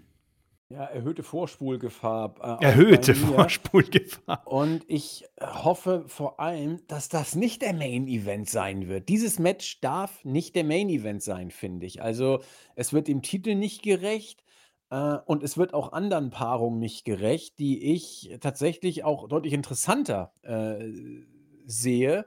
Ähm, da sprechen wir gleich drüber. Vielleicht zum Beispiel äh, was, was die Namen angeht und das Aufstrebende der, der Worker, äh, ein, ein potenzieller Main-Event, auch wenn du siehst, wie die so gepusht werden, könnte äh, stinknormales Tag-Team-Match sein, das gar kein stinknormales Tag-Team-Match ist, sondern sogar um die WWE Tag-Team-Championship äh, ausgerichtet ist, nämlich Judgment Day, Finn Balor und Damian Priest gegen Cody und Jay. Das ist ähm, eine Paarung, die ja, die, wie soll ich sagen, die etwas birgt oder bergen könnte. Also das könnte ein Stepstone auf der Storyline sein, Jay zum, zum Babyface zu machen. Äh, es wäre irgendwie zu früh, da jetzt Zwietracht zu sehen zwischen Cody und, und Jay. Dafür fängt es ja gerade an. Und außerdem soll Jay doch ein Babyface sein. Und, und Cody turnen zu lassen, würde ich jetzt ehrlich gesagt auch nicht verstehen, weil die Fans machen für mich jetzt keine Anstalten, ihn auszubuhen, ehrlich gesagt. Äh, also weiß ich nicht, was das soll. Äh, den beiden die Tech-Team-Gürtel zu geben, fand ich auf den ersten Blick völlig absurd. Sehe ich tatsächlich auch nicht, aber ich könnte es nachvollziehen, wenn man es machen würde, um sie äh, so ein bisschen MJF und Adam Cole mäßig da äh, erstmal äh, als, als, als Abklatsch zu inszenieren und erstmal dann als, als äh, Freunde oder zumindest Profis, die um des Erfolges willen da erstmal durchs Roster gehen. Dann kannst du da irgendwie Cody auf diese Weise zur Bloodline wieder reinbringen, weil Jay als großartiges Ablenkungsmanöver das alles inszeniert hat, bla, bli, blub. Also könnte man machen. Da kannst du dich auch locker äh, bis zum Rumble äh, mit äh, robben und vielleicht noch darüber hinaus. Also das, das, das wäre gar nicht so blöd, wenn du es gut erzählst. Und die Bloodline-Storyline, sie ist jetzt wieder im Moment nicht auf ihrer besten Qualitätssituation, aber sie hat ja immer wieder dann doch nochmal äh, einen Gang einlegen können, dass es dann wieder Pace aufgenommen hat und, und, und Speed aufgenommen hat. Also vielleicht ist das so, so ein kleiner, ja, so, so eine kleine Wendung, die dann wieder Cody zu Roman bringt, muss man mal abwarten. Äh, vielleicht verteidigen Judgment Day auch. Also ist eigentlich egal, wer den Titel hat. Das ist auch schon wieder ganz interessant. Äh, es, man achtet auf dieses Match eigentlich gar nicht als Match, sondern eher darauf, wie, wie geht das Storytelling um Cody und Jay. Aber ich finde, das ist nicht die schlechteste Ausgangssituation. Ganz ehrlich, Judgment Day wirken hier wie Staffage. Für mich sind sie auch nicht mehr, habe ich ja nur auch schon lange gesagt. Und deswegen ist das so ein Match, wo, wo ich einfach gucken möchte, wie es ausgeht. Und das finde ich tausendmal interessanter als Rollins gegen Nakamura von der Ausgangssituation. Ich weiß nicht, wie es dem Chris da geht. Ah, ja, du, also ich bin ich, ich, ich, hoffe, ich schaffe es, meine wirbelnden Gedanken irgendwie in, in logische Sätze äh, zu formulieren, denn ich bin ein sehr großer Kritiker von der äh, erhöhten äh, Monday Night Raw äh, Affinität des Judgment Day, beziehungsweise der Affinität der Offiziellen für den Judgment Day Raw so zu bekleistern mit äh, diesen äh, Mitgliedern. Und ich habe mir absichtlich mal ein bisschen angeschaut, was bei Monday Night Raw gelaufen ist, weil Rhea Ripley halt zurückgekommen ist. Und so sehr ich das Stable nicht so frisch finde und auch Jay als Main Event Jay nicht so mh, hm, annehme, bis jetzt, äh, in Anführungszeichen. So interessant war es dann doch, als sie auch ein bisschen auf äh, Dominic Mysterio losgegangen ist, gesagt hat, ja, du brauchst gar nicht heimkommen, wenn du den Titel nicht zurückholst. Jay, der ein bisschen mit ihr flirtet und sagt, ja, jetzt ist endlich der äh, Tribal Chief hier, ja, endlich äh, hat sie, hat ja auch mehr Eier als Roman Reigns. Das waren Spielereien, die ganz interessant waren, sehr gut rübergebracht waren. Und dann gibt es halt noch Damien Priest und Finn Balor. So. Und da ist, glaube ich, auch ein bisschen das Dilemma. So, Damien Priest, ein Mann, der diesen Koffer mit sich herumträgt, wie als würde er dort einfach nur seine Klamotten äh, für den für den Flughafen äh, rein deponieren und nicht als eine absolute Möglichkeit. Seth Rollins wird Woche von Woche von Nakamura absolut äh, verprügelt und wir haben nicht mal den Anschein, dass Damien Priest dahingehend interessiert ist. Unglaublich schlechtes Money in the Bank Booking und tut Priest einfach weh. Erneut möchte ich darauf hinweisen, dass LA Knight die bessere Wahl damals gewesen wäre. Vorbei, hätte, hätte, Fahrradkette, ich weiß, interessiert niemanden mehr, aber sei hiermit erwähnt. Finn Balor ist aber in einer für mich noch schlimmeren Situation. Der geht brutal unter. Ein Mann, der irgendwie JD McDonalds äh, unter die Fittiche genommen hat und es ist einfach brutal schlecht und langweilig. Und gemeinsam bilden sie halt ein sehr durchwachsenes Duo. Allerdings hast du eben Jay Uso und Cody Rhodes, zwei Namen, die so weit entfernt wie hm, kaum andere Superstars waren in der Bloodline Hochzeit und jetzt zueinander geführt wurden und WWE hat es sogar geschafft, es einigermaßen logisch zu erzählen und bringt natürlich die Gelegenheit, das Ganze wieder zusammenzuführen, das, was du eh schon erwähnt hast. Am Ende steht ein Tag-Team-Match um die ziemlich belanglosen Gürtel, das von der Qualität her gut sein wird. Du hast gute Worker und was wichtig ist, und da möchte ich natürlich es nicht unerwähnt lassen, es könnte potenziell frischere frischeren Wind für Monday Night Raw äh, reingeben, weil Cody hat im Moment nichts zu tun. Gib ihm diese Tag Team Gürtel mit Jay, so kannst du Jay ein bisschen in den Main Event herantasten, holst ein paar Tag Teams her, Hashtag DIY sind ja jetzt wieder da. Gute Matches, wir vertreiben uns die Zeit und dann ist auch schon Rumble Season und wir können das Ganze dementsprechend auflösen, je nachdem, wie WWE e das für gut ermöglicht. Also steht am Ende ein Match, das beim ersten Anblick ich ja, angesehen habe mit einem sehr verrunzelten Gesicht und keinen Bock-Feeling. Aber jetzt, wo ich ein bisschen dir gelauscht habe und es versucht habe, auseinander zu analysieren, nehme ich es an und hoffe einfach, dass man ein paar Nuancen, ein paar Mimik-Geschichten reinbringen kann, la Roman Reigns und Money the Bank, ja. Äh, und eventuell einer möglichen Zukunft, wo Judgment Day bzw. Balor und Priest diese Gürtel los sind, weil es bringt ihnen nichts. Würde Cody und Jay, glaube ich, einfach mehr bringen aufgrund von möglicheren ähm, ja, äh, äh, Fäden oder, oder Nuancen, wie ich schon gesagt habe. Und Balor und Priest, ja. Mein Main Event sind sie. Wir müssen es aushalten und ich hoffe einfach, dass es so schnell wie möglich dann vorbei ist und wir in eine neue Ära gehen, hoffentlich mit Dragunov. zwinker, ja, zwinker. Muss ja muss ein bisschen hoffen, genau.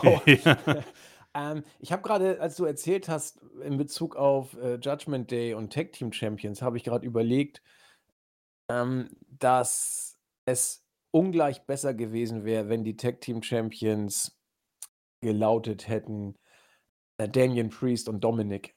Also, weil du hättest Dominik dann immer so als Milchbubi da irgendwie und Priest hätte ihn geschützt und, und auf ihn aufgepasst. Das wäre immer so dieses äh, Heulsuse, hätte noch mehr Heat gekriegt und Priest hätte ein bisschen, Das wäre super bisschen Standing bekommen. Barlow hätte aus dem Off, als der Wasserträger, der er ist, Stable Leader, ich lache mich tot, hätte da aus dem Off immer so ein bisschen noch mit eingreifen können. So, Bomb, super Dynamik. So hast du nur zwei ziemlich blasse äh, mhm. Barlow und Priest, die sich überhaupt nicht ergänzen. Priest hätte äh, Dominik super gut getan. Gut, nun hatte er die North American Championship. Ist, glaube ich, jetzt kein Spoiler, wenn wir sagen, dass er sie verloren hat. Äh, was ich jetzt nicht so genau verstehe, ehrlich gesagt, aber warten wir noch mal ab, was man jetzt mit Dominik so macht. Man hat ja da auch mit, mit äh, Rhea, hast du ja schon gesagt, entsprechend ähm, ein bisschen was äh, angedeutet. Gucken wir mal. Six-Man-Tag, also auch Stichwort Freshness, ja. Also es passiert ja doch ein bisschen was, zumindest bei diesem Pay-Per-View. Ich finde, der liest sich deutlich interessanter oder frischer als die letzten äh, drei Pay-Per-Views, die wir hatten, oder zumindest die letzten beiden Pay-Per-Views. Ähm, haut mich jetzt alles nicht um, aber es hat ein gewisses Potenzial. Latino World Order, äh, Santos Escobar, äh, äh, und Rey Mysterio, entweder mit äh, Joaquin Wild oder äh, Cruz del Toro, habe ich es richtig ausgesprochen, I hope, ähm, treten an gegen äh, das Lashley Stable, wie ich mal sagen möchte. Bobby Lashley und die Street Profits, äh, Angelo Dawkins und Montez Ford. Ja, gab ja im Vorfeld da so gewisse Spannung zwischen äh, Lashley und den Profits. Ich peil beim besten Willen nicht, wie man das so machen konnte und warum. Ähm, Duseliger hätte man sie vom ersten Match eigentlich nicht inszenieren können. Ob da jetzt der große Schulterschluss kommt, ja, herzlichen Glückwunsch. Heels müssen zusammenhalten. Immer. Also, das, das, die müssen als verschworene Assis gegen den Rest der vermeintlich pseudo-heuchlerisch guten Welt äh, immer zusammenstehen und damit sind die Heels eigentlich immer die, die wahren äh, Faces. Das ist eine andere Geschichte, aber du buckst die da irgendwie als Deppen, als Lakaien von dem großen Bobby, der da irgendwie befiehlt, so als Pseudo-Bloodline 2, Roman Reigns.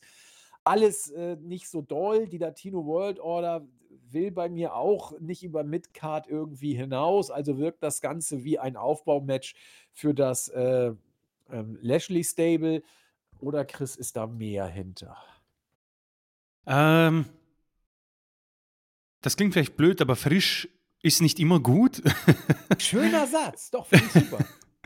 ähm, das ist eine interessante Paarung, weil wir das so nicht hatten. Da gehe ich auf jeden Fall mit. Aber für mich ist es schon sehr frech, wie du das gemacht hast mit Bobby Lashley und den Street Profits, weil äh, mir gefällt das Wort auch, das ist ultra dusselig. Ich meine, ich nehme den nicht ernst. Und am Ende schickst du sie gegen ein ähm, Stable, das äh, eine Gefahr birgt für solche ähm, Stables, die noch nicht so im Pfad sind. Denn Latino World Order, unabhängig davon, wer drin ist, ähm, sie haben halt diesen Eddie-Bonus und diesen äh, Mexiko-Bonus, cooles Merchandise-Bonus und irgendwie ist das Flair cool und am Anfang, glaube ich, äh, hört man das Viva la Raza. Das ist alles unglaublich wohlwollend für die Mitglieder. Ohne jetzt ultra ein, ein Pessimist zu sein oder jemand, der ihm äh, es madig machen will. Ich mag die Latino World Order, nur du machst es für mich nicht interessant. Auf der einen Seite hast du eben äh, die LWO mit Mysterio, Santos Escobar, Selina Vega, Joaquin Wild und Cruz del Toro nehme ich ein bisschen raus. Aber du hast Mysterio, den, der ist drin. Den lieben die Leute, das passt. Er ist unglaublich stark mit fast 50, muss ich zugeben. Ähm, Santos Escobar, richtig gut. Habe ich Bock auf mehr eigentlich. Ähm, bild mir nicht ein, äh, korrigiere mich, aber Rund um Money in the Bank fanden wir ihn ja beide ziemlich cool und relativ gut, als er auch da in diese Qualifikationsmatches eingenommen wurde und als potenzieller Sieger ein bisschen gehandelt wurde. Das, da fand ich ihn sehr, sehr stark und habe gehofft, dass man darauf aufbaut. Ja. Äh, hat man halt nicht gemacht, vielen Dank. Ähm, und Selina Vega, seit Backlash hat sie mir irgendwie imponiert, weil da diese Leidenschaft zu sehen war und der Wille, da etwas aus dieser Karriere zu machen. Und diese Cosplays macht sie auch sehr, sehr stark und äh, dieses Stable hätte Potenzial, wenn man sie einfach, wenn man diese äh, Shows, Midweek-Shows halt dazu nutzt, dass sie coole Promos halten und regelmäßig als Stable auch Matches gewinnen. So, man, letzte Woche hast du sie gegeneinander gestellt. Mysterio gegen Escobar. Und das ist schwach. Auf der anderen Seite müssen wir nicht mehr drüber reden. Äh, Bobby Lashley, der, der den, seinen Hunden aufs, auf, die, auf, auf die Ohren haut und sagt, ja, noch so ein Scheiß und ihr landet im, im, wieder zurück beim, beim Käfig und ihr könnt hoffen, dass euch jemand aufnimmt. Mann, das ist blöd. Du sagst es. Die müssen zusammenhalten. Die müssen alle im Anzug aufkreuzen jede Woche, Leute backstage verprügeln und sagen, das ist unsere Show. Ähnlich wie das Hurt Business. Wenn du das so machst, dann ist dieses Match ultra cool. Habe ich mega Bock. Stable Wars, Stichwort. So habe ich absolut gar keinen Bock. Das ist ein Match, da hole ich mir ein neues Bier, da gehe ich aufs Klo, da schaue ich, was, Leute auf Twitter schreiben, weil einfach egal ist, was da passiert, weil du zwei Stables hast, die keine sind. Unglaublich schade, weil tolle, tolle Superstars drin sind, beziehungsweise Stichwort Potenzial, mit gutem Booking man hier echt was richtig Schönes schaffen könnte. Ja, finde ich, hast du sehr schön den Follow-up gesetzt nach dem Satz: „Frisch muss nicht immer gut sein“, auch sehr schön erklärt. Ich sehe das tatsächlich wie du. Ähm, und ich überlege gerade, ich habe, während du gesprochen hast, mal so verschiedene Szenarien durchgespielt. Alle sind scheiße. Äh, wenn die Latino ja, wenn die Latino World Order gewinnt, äh, ja, dann ist das Lashley Stable eigentlich Dann ist es vorbei. Witz der Woche, ja, Dann ist es so. eigentlich vorbei. So, dann dann kannst du vielleicht, äh, wenn du dann sagst: „Ja, dann müssen sie irgendwie erst mal der der Lächerlichkeit preisgegeben werden, dann werden sie stark.“ Ja, das ist, äh, Facebooking. Also, das ist auch nicht, wie man Heels, äh, inszenieren sollte. So, wenn Lashley und die Street Profits klar gewinnen, was sie eigentlich müssten, Mhm. äh, kannst du die LWO knicken. So, also, ich weiß nicht, was das hier soll. Also, es ist eigentlich 'n Match, das keinem wirklich was bringt. Äh, als Aufbaugegner müsstest du eigentlich dieses Stable bei bei bei Raw, äh, 'n paar Wochen lang nur deutliche Siege geben, äh, um dann, äh, so ein Match zu machen, nachdem du auch die LWO vorher vielleicht mal hast stark, ähm, erscheinen lassen und vielleicht dann auch mal das Lashley Stable beim Pay-per-View 'n 'n 'n anderes, äh, Stable besiegen lassen. Äh, vielleicht 'n paar Allstars zusammenwürfeln oder was weiß Ja. ich.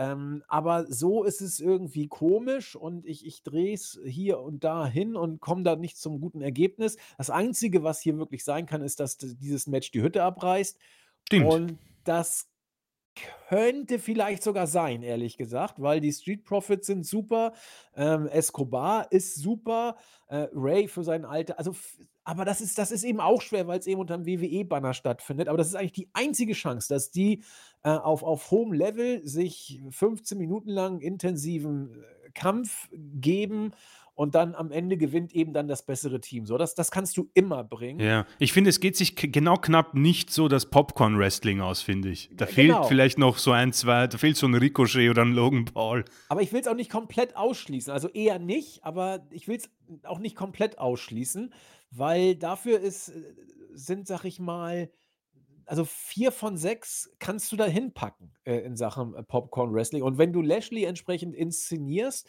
kann er das auch, äh, sellen, äh, vielleicht. Also, ha, schwierig, ähm, nicht nicht perfektes Popcorn-Wrestling, aber in die Richtung müsste es eigentlich gehen. So so 'ne Mischung aus Stiffness und Popcorn-Wrestling, 'n Kampf auf Augenhöhe und dann May the best team win. Ja, dann kaufe ich das auch.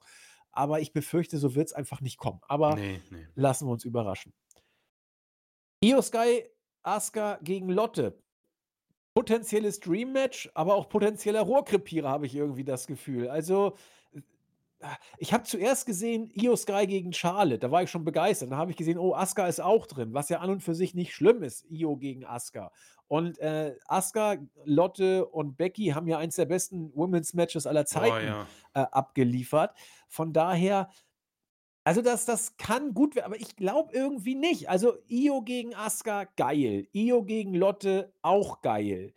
Aber zu dritt ist irgendwie eine zu viel. Ich kann's nicht benennen. Vielleicht be bekehren sie mich auch oder belehren mich eines Besseren.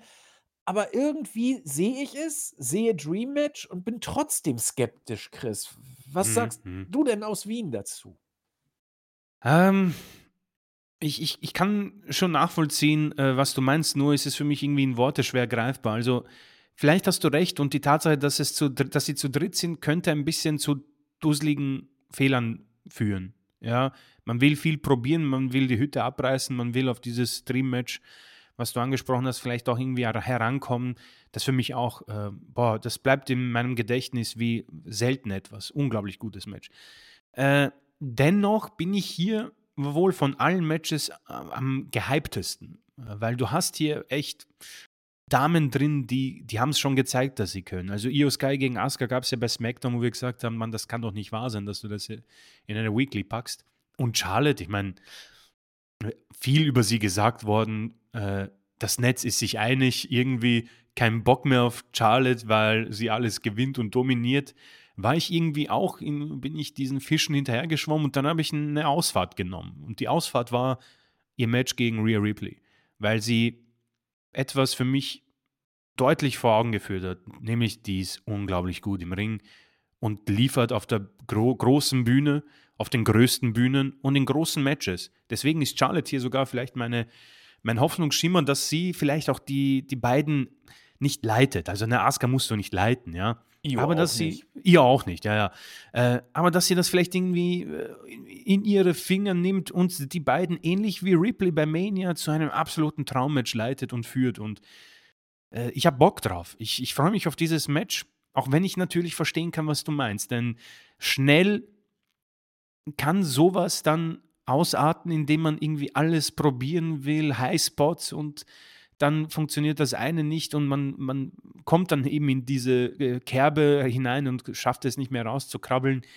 Dennoch bleibe ich ähm, optimistisch und ich freue mich sehr auf dieses Match. Das ist für mich eigentlich so der, äh, der Main Event, wird es nicht sein am Ende, aber ich hoffe auch, dass sie nicht betrogen werden von der Platzierung äh, in der Fastlane Card, denn es ist schon ein bisschen gefährlich, wann man sie irgendwie liefert, weil wenn man da irgendwie auch Cena hat und LA Knight und dann die Fans vielleicht ein bisschen müde sind. Also man muss auch die Platzierung hier ein bisschen im Hinterkopf haben. Aber mit genug Zeit und wenn die einen Sahnetag haben, haben wir hier wahrscheinlich ähm, Match of the Year Potenzial.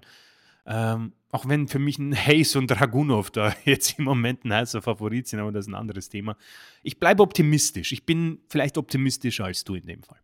Ja, deutlich. Äh, du bist da deutlich optimistischer, aber ich äh, will jetzt zumindest eine gewisse Hoffnung äh, bei diesem Match an den Tag legen. Und ich habe gerade drüber nachgedacht, Stichwort Platzierung, also das, das könnte ein geiler Opener sein, wenn du das, Oh wenn du das als erst, also ich habe irgendwie das Gefühl, das wird der Opener nicht. Ich habe irgendwie so das Gefühl, Judgment Day oder vielleicht sogar Cena und LA Knight könnten Mhm. äh, Opener werden. Aber äh, also Io, Asuka und Lotte als Opener und Das wäre hätten sauber. hätten sie auch verdient irgendwie. Also, dann dann haben sie die Aufmerksamkeit, sie könnten hier 'n Fresh Start machen, gib ihnen 'ne Viertelstunde und lass sie mal alles machen. Das kann dann natürlich geil sein, gebe ich dir recht. Aber wenn du's dann irgendwie als als, äh, drittletztes Match darauf packst, am besten nach Cena und LA Knight oder so, Gute äh, Nacht. ja, guten Appetit. Dann dann dann, äh, wird das nix mit Match of the Year, äh, Quality. Und es muss eben harmonieren. Meine Angst ist eben, dass du quasi alle 3, ähm, in in in großartige Singles-Matches stecken kannst, dass aber eine zu viel vielleicht die die die Qualitäten, die die anderen beiden dann im Singles-Match hatten, vielleicht 'n bisschen konterkariert. Das muss aber nicht sein. Vielleicht harmonieren sie ja auch perfekt, ja? Also, Asuka, Lotte und Becky haben's ja auch gezeigt. Also, will ich mal, äh, nicht so negativ rangehen und, äh, hoffe, dass sie mich überraschen. Aber das ist auch irgendwie 'n ganz gutes Stichwort, finde ich, denn wenn man genau hinguckt, könnte jedes Match auch Potenzial haben. Bei Rollins gegen Nakamura bin ich sehr skeptisch, wie gesagt, aber auch das könnte ja sein. Also, irgendwie ist das wir haben das jetzt öfter gesagt, könnte es so 'n so 'n so 'n Überraschungsbonbon werden, wo man mal abwarten muss, was man bekommt. Vielleicht der Main Event, ich weiß es nicht. Ähm, John Cena und LA Knight gegen die Bloodline, Jimmy Uso und Solo. Also, es es es hat eigentlich äh, Main Event Quality, finde ich schon. Wenn Mhm. Cena zurückkommt, äh, mit LA Knight, dem aufstrebenden, äh, Star in Anführungszeichen, der er dann wohl ist, und die Bloodline jetzt, äh, zwar ohne Roman, aber dann mit Heyman. Vielleicht greift Roman sogar ein. Ich meine, die Series kommt ja auch bald. Also, mal sehen, mal sehen. Da wann wann wann die Saudi-Show kommt ja auch, da musst du Roman ja auch irgendwie wieder inszenieren. Ähm, aber eigentlich müsste die Bloodline wohl verlieren, damit Roman böse wird oder so was. Ich habe keine Ahnung. Und, äh, John Cena als Steigbügelhalter für LA Knight, vielleicht verlieren sie auch. Also, ich habe keine Ahnung. Äh, lassen wir's mal auf uns zukommen. Ich sehe hier übrigens auch kein großartiges Match, um Ja. das so zu sagen, weil dafür ist Cena zu limitiert im Moment, muss man eben auch, glaube ich, so Ja. benennen. Äh, LA Knight ist 'n guter Worker, aber, äh, Punkt, ja. Ja. Und, äh, ja, ja, also Solo und Jimmy also mal gucken. Lassen wir uns mal was mir nur aufgefallen ist, ich habe sehr, sehr bewusst das war das Einzige, was ich bei SmackDown mir eigentlich angeguckt habe, ganz, ganz bewusst, äh, das Segment, äh, wo LA Knight den Save gemacht hat für John Cena. Ich habe das ich ich fand, die haben null harmoniert. Also, äh, das wirkte ganz komisch. Äh, LA Knight wusste nicht, was er mit Cena anfangen soll. Cena wusste nicht so richtig, was er mit LA Knight machen sollte. Das war kein: „Hurra, danke, du hast mich gerettet, ich freue mich.“ Äh, äh, LA Knight nimmt den Vertrag, unterschreibt ihn. John Cena weiß gar nicht, was er machen soll und macht dann komische Grimassen da im Hintergrund. Also, das wirkte irgendwie so Hulk Hogan und Ultimate Warrior irgendwie. So die als ob da so 2 Platzhirsche Uh, guter sind, Vergleich. die die irgendwie dann doch nicht so cool miteinander sind. Aber jetzt hier die die als Mega-Powers, das war jetzt Hogan und der Macho Man, ist 'ne andere Geschichte. Aber irgendwie also, der Warrior hat also Hulk Hogan oder oder Bret Hart und Hulk Hogan, die haben sich ja auch überhaupt nicht leiden können. Bret Hart hat Hulk Hogan ja gehasst. Und ich glaube, der Warrior kam mit Hulk Hogan auch nicht so richtig klar. Ja, kann ich auch verstehen. Wenn du dir dann beim SummerSlam oder war es WrestleMania, ich weiß, ich glaube WrestleMania, äh, wo du dir dann quasi von Hogan beide Titel in die Hand drücken musst, obwohl du den gerade besiegt hast. Ja, da würde ich auch sagen, komm, hau ab, du Loser. Aber Hulk Hogan kann es einfach nicht lassen und oder konnte es damals nicht lassen. Keine Ahnung, äh, ob das hier täuscht mit Cena und LA Knight. Keine Ahnung, ob die sich total gut verstehen. Aber es wirkte also, e es fremdelte ein bisschen, so wirkte es auf mich. Vielleicht hatte ich da aber auch 'n Knick in der Pupille. Ähm, ich ich kriege dieses Match das ist vielleicht, äh, so der der Tenor der heutigen Preview. Chris, ich kriege das Match auch nicht so richtig gegriffen. Ja, ähm, es äh, äh, ich hoffe, ich kann es auch erklären. Wenn ich mir diese Paarung durchlese, dann bekomme ich so Signalwörter in mein Hirn. John Cena, LA Knight, Bloodline ist gleich absolutes Traummatch. Und dann äh, nimmst du es ein bisschen auseinander, wie ein fertiges Lego-Set und wir siehst, oh, es sind aber viele Teile irgendwie und ich weiß nicht, ob ich sie wieder zusammenkriege. Äh, Cena, schau, ich muss sagen, ich habe ihn irgendwie lieben gelernt, schätzen gelernt, weil seine Promos echt diesen Alltag durchstoßen. Ja. Die sind einfach unglaublich gut und er hat halt mega Spaß und er ist in einer Phase, wo er halt alles machen kann, was er will. Und er macht das in einer Art und Weise, die nicht anbiedernd ist, beziehungsweise so äh, auch lächerlich ist. Und das ist sehr, sehr gut. LA Knight ist halt Hat irgendwie so. auch gar nicht mehr nötig, ne? Ja, hat er nicht nötig, ja. Und LA Knight ist halt jemand, wo ich einfach unglaublich genervt war seit Money in the Bank. Und ähm, die letzten Wochen ist das einzig Positive um ihn, dass die Fans ihn nicht aufgeben. Ja, wir haben heute über Daniel Bryan gesprochen. Ah, Es ist so unglaublich schwierig. Ich, ich, ich kann zu Knight nicht viel sagen und das ist vielleicht auch das größte Problem. Dann hast du eben Cena, der halt nicht viel mehr im Ring kann. Knight ist halt ein guter Worker. Da muss ich sagen, hat mir sehr gut gefallen, dass du gesagt hast, Punkt, denn das ist es. Und dann sind halt eben Jimmy Uso und Solo auf der anderen Seite und Jimmy plagt eben für mich das gleiche Problem wie Jay. Alleine weiß ich es nicht, ob das reicht für ein Main Event, beziehungsweise für ein, für, eine, für ein gutes Match. Jimmy gegen Cena, Jimmy gegen Knight, hm, muss man schauen. Dann ist halt eben Solo da, der mh, noch für mich die interessanteste äh, Karikatur hier ist, um ehrlich zu sein. Denn äh, ähm, er schafft es für mich noch immer, trotz der Abwesenheit von Jay und äh, Roman, irgendwo dieser It-Faktor zu sein. Jemand, der das Ganze ähm, von Tag 1 ernst genommen hat und sich auch nicht großartig verändert hat. Und das hat ihm persönlich auch sehr gut getan, in seinem Gimmick und seinem Charakter. Das hat mir bei, bei Jimmy und Jay nicht so gut gefallen. Da gab es viel zu sehr ein Hin und Her. Ja. Ähm, und dann ist es eben ein Match, das dann ein bisschen so, mm, ja, schwierig ist. Also es ist dann nicht mehr Cena Knight gegen Bloodline, sondern es ist, mm, ja, fast 50-jähriger John Cena, ein LA Knight, wo die Fans zwar dabei sind, dabei ist er wirklich over. Und dann ist es eine abgespeckte Bloodline, muss man sagen. Da, da hat jemand äh, irgendwie die, äh, den Truthahn schon angekostet und ihn dann halb äh, gegessen zurück in den Kühlschrank gestellt, ja.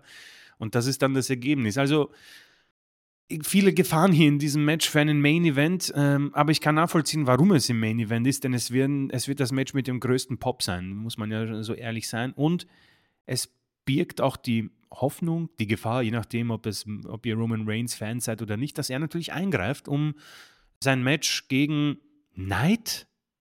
Fragezeichen? Oder Cena? Fragezeichen für Crown Jewel aufbaut. Ich schätze mal Cena aufgrund von äh, den, den Saudis, den, den Wünschen. Ja, vor allem Ähm, ist es der perfekte Übergangsgegner. ja, ja, ja, absolut. Das kannst du bringen. Und dann kommt eben die Series und dann haben wir es dann auch geschafft. Und dann bin ich gespannt, wie man das Ganze vielleicht zu Ende bringt. Das ist ein Thema für einen anderen Podcast. Aber ich bin ähnlich da bei dir. Mm, Es wird vielleicht, es wird wahrscheinlich der Main Event, aber man muss es mit Fans, mit Strahlkraft Cena und Knight und Heyman irgendwie so durchboxen, bis dann eben Roman vielleicht zurückkommt oder nicht. Wer hier gewinnt, ah, Ist auch so ein Thema, weiß ich nicht. Äh, Na wenn wenn du das habe ich drüber nachgedacht, wenn du mit Cena gegen Reigns gehst, muss Cena hier gewinnen eigentlich. tatsächlich, Er ja. er muss sowieso mal wieder gewinnen, finde ich. Also, wenn er Er kommt, verliert verliert oft, er ja. ja und das ist ja auch gut, aber er darf nicht zu viel verlieren. Und das wäre jetzt, wenn er gegen Roman wieder verliert, was ja so ist, Mhm. dann muss er wenigstens hier mal gewinnen. Ja, du hast Und, recht. äh, Jimmy am besten pinnen, Solo bitte nicht. Also, Nicht Jimmy Solo, kannst du nein, immer nein, pinnen. nein. Und dann das wäre so das so könnte das auch Sinn ergeben, finde ich. Du hast vollkommen recht. Genau, lass Cena irgendwie Jimmy pinnen und dann jubeln sie und dann kommt eben die, die ersten Takte von Roman, der kommt raus und blickt einfach noch nur Richtung Cena, ist wütend natürlich über die Bloodline und dann kannst du bei SmackDown machen, was du willst. Also äh, ich denke, so kannst du den Pay-Per-View auch gut abschließen. Das ist schon in Ordnung. Die Fans werden es kaufen, einfach nur weil Cena ist und Knight und eben die Strahlkraft von Roman, weil er so selten da ist und dann passt das auch. Also ich, ich kann schon, irgendwo sehe ich den Weg zu einem guten Abschluss, nur das Match hat für mich Gefahren und ich hoffe, dass sie es irgendwie so kaschieren können. So würde ich das Ganze mal äh, stehen lassen. Ja, es wird so so 'n Bloodline-Storytelling-Match. Da sind ja Ja, häufig ja, ja. die die die bei Reigns war es ja auch, äh, relativ häufig so, dass die Main-Event-Matches dann gar nicht so im Vordergrund standen, sondern eher die Frage: „Wie geht das Storytelling weiter?“ Und es waren ja auch einige nur leicht äh, oder gut überdurchschnittliche Matches dabei, die uns nicht vom Hocker gerissen haben, wo sogar Meltzer teilweise nur 3,5 Sterne gezückt hatte. Mhm. Ähm, aber es war dann eben okay, weil die Storyline im Vordergrund stand. Und so könntest du es hier auch machen. Ich glaube nicht, dass es ein gutes Match wird. Das, das, äh, da- da- das gibt, muss man ehrlich sagen. Ich habe ja äh, auch gesagt, LA Knight ist ein guter Worker, Punkt. Das ist auch so, aber er ist eben kein überragender Worker. Er ist ein guter Worker. Und mit John Cena zusammen, äh, da muss man auch gucken, was Solo jetzt noch da bringen kann. Solo ist für mich ein perfekter Ergänzungsworker. Äh, Jimmy ist ein perfekter Tag-Team-Worker. Also das muss auch irgendwie matchen mit den beiden, was jetzt auch kein Selbstgänger ist. Und am Ende könnte es sein, dass es so vor sich hin holpert. Ich würde es auch gut finden, wenn Reigns tatsächlich vor dem Finish eingreift und Cena trotz Eingriff von Reigns den Pin holt. Ja, so so ist ja, es ja. eigentlich noch cooler, dass Reigns dann so persönlich angefasst ist, weil er hat eingegriffen und Cena hat ihm getrotzt. Eigentlich machen, damit du es heiß kriegst für die Saudis oder konsequent erzählt kriegst für die Saudis, dann kann Cena auch wieder verlieren. So, also er müsste eigentlich während des Matches Reigns, äh, der eingreift, äh, platt machen und danach den Pin holen. Dann hat er quasi die ganze Bloodline besiegt und dann hast du einen Contender und dann kann er auch verlieren wieder und äh, wieder nach Hollywood gehen, wenn der Streik fertig ist. Das ist dann ja auch alles sehr schön. Ähm, oder ist er schon fertig? Ich weiß es ehrlich gesagt. Ich glaube, sie haben sich nicht. Ich geeinigt. noch nicht. Ich glaube, sie haben sich geeinigt, ja, aber. Ja, gucke mal, dann wird Ja. Dann wird eh nach Saudi-Arabien weg sein, aber dann hat er ja noch hui, Saudis ist, glaube ich, Anfang November oder Ende Ja, Oktober. mich- Ich weiß gar ich gucke mal kurz, wann ja. die Saudi-Show ist. Das das können wir relativ schnell Crown Jewel ist am 4. November. So. Ui, okay. Äh, ist da schon irgendwas klar? Nö. Ja gut, 4. November. Das das war das ist aber immer ganz ganz cool. Ich will mal kurz gucken. Ist der 4. November ist ja egal, welcher Tag es ist. Das ist ja eh, äh, von der Zeit immer sehr ach, es ist ein Samstag. Da, schau her. Dann können wir da ja auch mal wieder gucken, äh, das Ding live. Vielleicht können wir eine Saufi-Show machen. Müssen wir mal gucken. Äh, muss ich mit Ja, Julian gerne. mal sprechen, ob das zeitlich passt. Ich will mal ganz kurz gucken. Ähm. Ja, why not? Also können wir ja noch mal äh, äh, hatten. Und, und die Saufi-Dinger sind ja eigentlich immer ganz lustig. Also ich werde den Julian mal anhauen. Chris und ich machen Saufi und äh, dann wird die Show auch gleich besser. Das ist immer ganz gut, wenn man viel nebenbei reden kann. Mal gucken, wir machen ja wieder unser Gemisch zwischen äh, Analyse und äh, Live-Kommentation, was Chris immer großartig macht. Da werde ich mich dann anders als sonst mal in den Hintergrund äh, schieben und Chris in den Vordergrund. Ja, damit ist aber die Preview auch schon fertig und ähm, ja, lass mal auf uns zukommen. Es, es wirkt zumindest im Vorfeld deutlich frischer als so manche andere Pay-per-Views, die wir in den letzten, äh, im letzten halben Jahr, sag ich mal, zur Gemüte uns haben führen dürfen oder müssen. Das ist schon mal ganz gut. Ob das alles wirklich dann wrestlerisch auch immer besser ist, wie Chris schon sagte, muss es ja nicht zwingend heißen, aber zumindest äh, sind da so ein paar Matches, wo man auf das Ergebnis gespannt sein darf. So, damit sind wir damit auch durch und äh, Rigel fragte, ob wir künftig äh, die äh, QA-Fragen vorziehen können und Chris Mania in den Hintergrund. Das können wir gerne machen. Mir ist, glaube ich, aber keine äh, QA-Frage aufgefallen, da wir zeitlich heute etwas spät aufgenommen haben und äh, wir, glaube ich, so viele Fragen auch gar nicht hatten. Wir wollen sie gar nicht runterfallen lassen. Ähm, aber würde ich tatsächlich nur eine einzige Chris-Mania-Frage heute machen wollen, weil sie einen Bezug zu Fastlane hat. Und die anderen äh, Chris-Mania-Fragen holen wir dann nächstes Mal nach, entweder bei der Review oder beim äh, ja, regulären Wochenrückblick. Das äh, müssen wir dann nochmal gucken. Vielleicht machen wir die Review auch am Wochenende, aber ich glaube, das wird, weiß ich, Chris, geht das bei dir zeitlich oder bist du Sonntag unterwegs? Ich habe keine äh, Ahnung. Nee, äh, ja, uff, können, müssen wir schauen. Aber ja, es sollte, gut, sollte, sollte, sollte es gehen, ja. Ja, nur kein Stress. Also wenn es nicht geht, ist ja auch nicht schlimm. Ich weiß bei mir ja selber noch nicht, ob es geht, aber ich glaube, es sieht bei mir tatsächlich gar nicht so schlecht aus.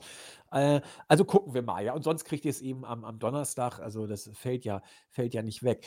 Jetzt geht es nur noch darum, äh, diese Frage zu finden, die ich heute äh, Fastlane-related äh, stellen wollte. Ich gucke mal, ob es auf der Startseite war oder Chris kann ja gucken, ob es auf das ich, YouTube ja. war. Ich schaue mal bei äh, YouTube. Und ich schaue mal, äh, ob äh, ich es auf der Startseite hatte. So, dann.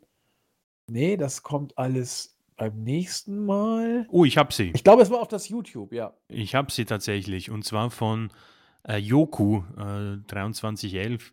Eine Quizfrage von mir passend zum anstehenden Fastlane Pay-Per-View. Der erste Fastlane Pay-Per-View fand 2015 auf der Road to WrestleMania statt. Welches Match war denn dort der Main Event? Ich glaube, ich weiß es. Ich glaube auch, dass ich es weiß. Ich habe damals nämlich gedacht, na, pullen Sie doch noch den ja. Trigger und Sie haben ihn nicht gepullt. War das nicht irgendwie so Daniel Bryan, der sich vielleicht das Main Event Match bei Mania erkämpfen kann? Gegen Roman? Ja, würde ich auch sagen. War ich mir sogar ziemlich sicher. Ich glaube, Melzer hat vier Sterne gegeben und ich habe es ähnlich gesehen. So. Und äh, ich war zwar traurig, dass Brian verliert, ich war mir aber auch sicher, dass er nicht gewinnt eigentlich. Und habe so ein bisschen gehofft, aber weil das war ja der, der Rumble, den Reigns gewonnen hat, wo genau, ja. auch Buhrufe nicht verhindern konnte. Und da dachte ich, na ja, gehen Sie noch mal mit. Aber man muss auch sagen, dass nach dem Finish man auch kein Riot oder so hat äh, wahrnehmen können. Also die Fans waren jetzt nicht irgendwie, dass sie durchgedreht sind, dass Reigns gewonnen hat. Da habe ich ein bisschen mehr erhofft. Aber ja, ich würde ich würd wetten, dass es genau so war. Prüfen wir es doch mal. Komisch, warum wissen wir sowas? Sowas wissen wir. es, ist, es ist halt Brian irgendwie und das, das ist irgendwie hängen geblieben. Ja, es ist ganz äh, komisch. So, so. Ach, weißt du was? Machen wir die nächsten Fragen noch auch. Ich habe gerade Bock drauf. es macht immer am meisten Spaß, diese Quiz-Geschichten. So, Fastlane 2015. Ich habe ihn aufgerufen. Ich bin mir auch wirklich sicher. Ich glaube auch. Ähm, müssen wir eigentlich nachgucken. Roman Reigns defeated Daniel Bryan bei Pinfall. In Sehr gut, der ja. Tat. Äh, da können wir uns loben. Und äh, ich weiß gar nicht, wie steht es denn überhaupt? Chris weiß sowas immer. Ja, jetzt haben wir 64 zu 65. Gut, das wird jetzt sofort beendet werden, denn jetzt gehen wir auf die Startseite. Und da habe ich dieses Jahr, dieses Mal glaube ich, überhaupt kein Land zu bestellen. Also, herzliche Grüße. Ich habe jetzt, Chris, hast du noch Zeit? Ich habe irgendwie Bock. Natürlich, ja, ja, absolut. Wunderbar. Ähm, Grüße gehen raus an Tomspot, der sich für den Podcast äh, bedankt. Er findet das mit dem äh, Frauenbrand von Raw nicht so gut. Das haben wir aber auch nicht gesagt, dass das ein reiner Frauen. Haben wir das gesagt, Chris, dass es ein reiner Frauenbrand ist? Ich wollte die Mädels auf jeden Fall pushen bei, bei Raw. Und doch, vielleicht haben wir sogar reiner Frauen, Frauenbrand, ich sag Frauen, Frauenbrand sogar gesagt.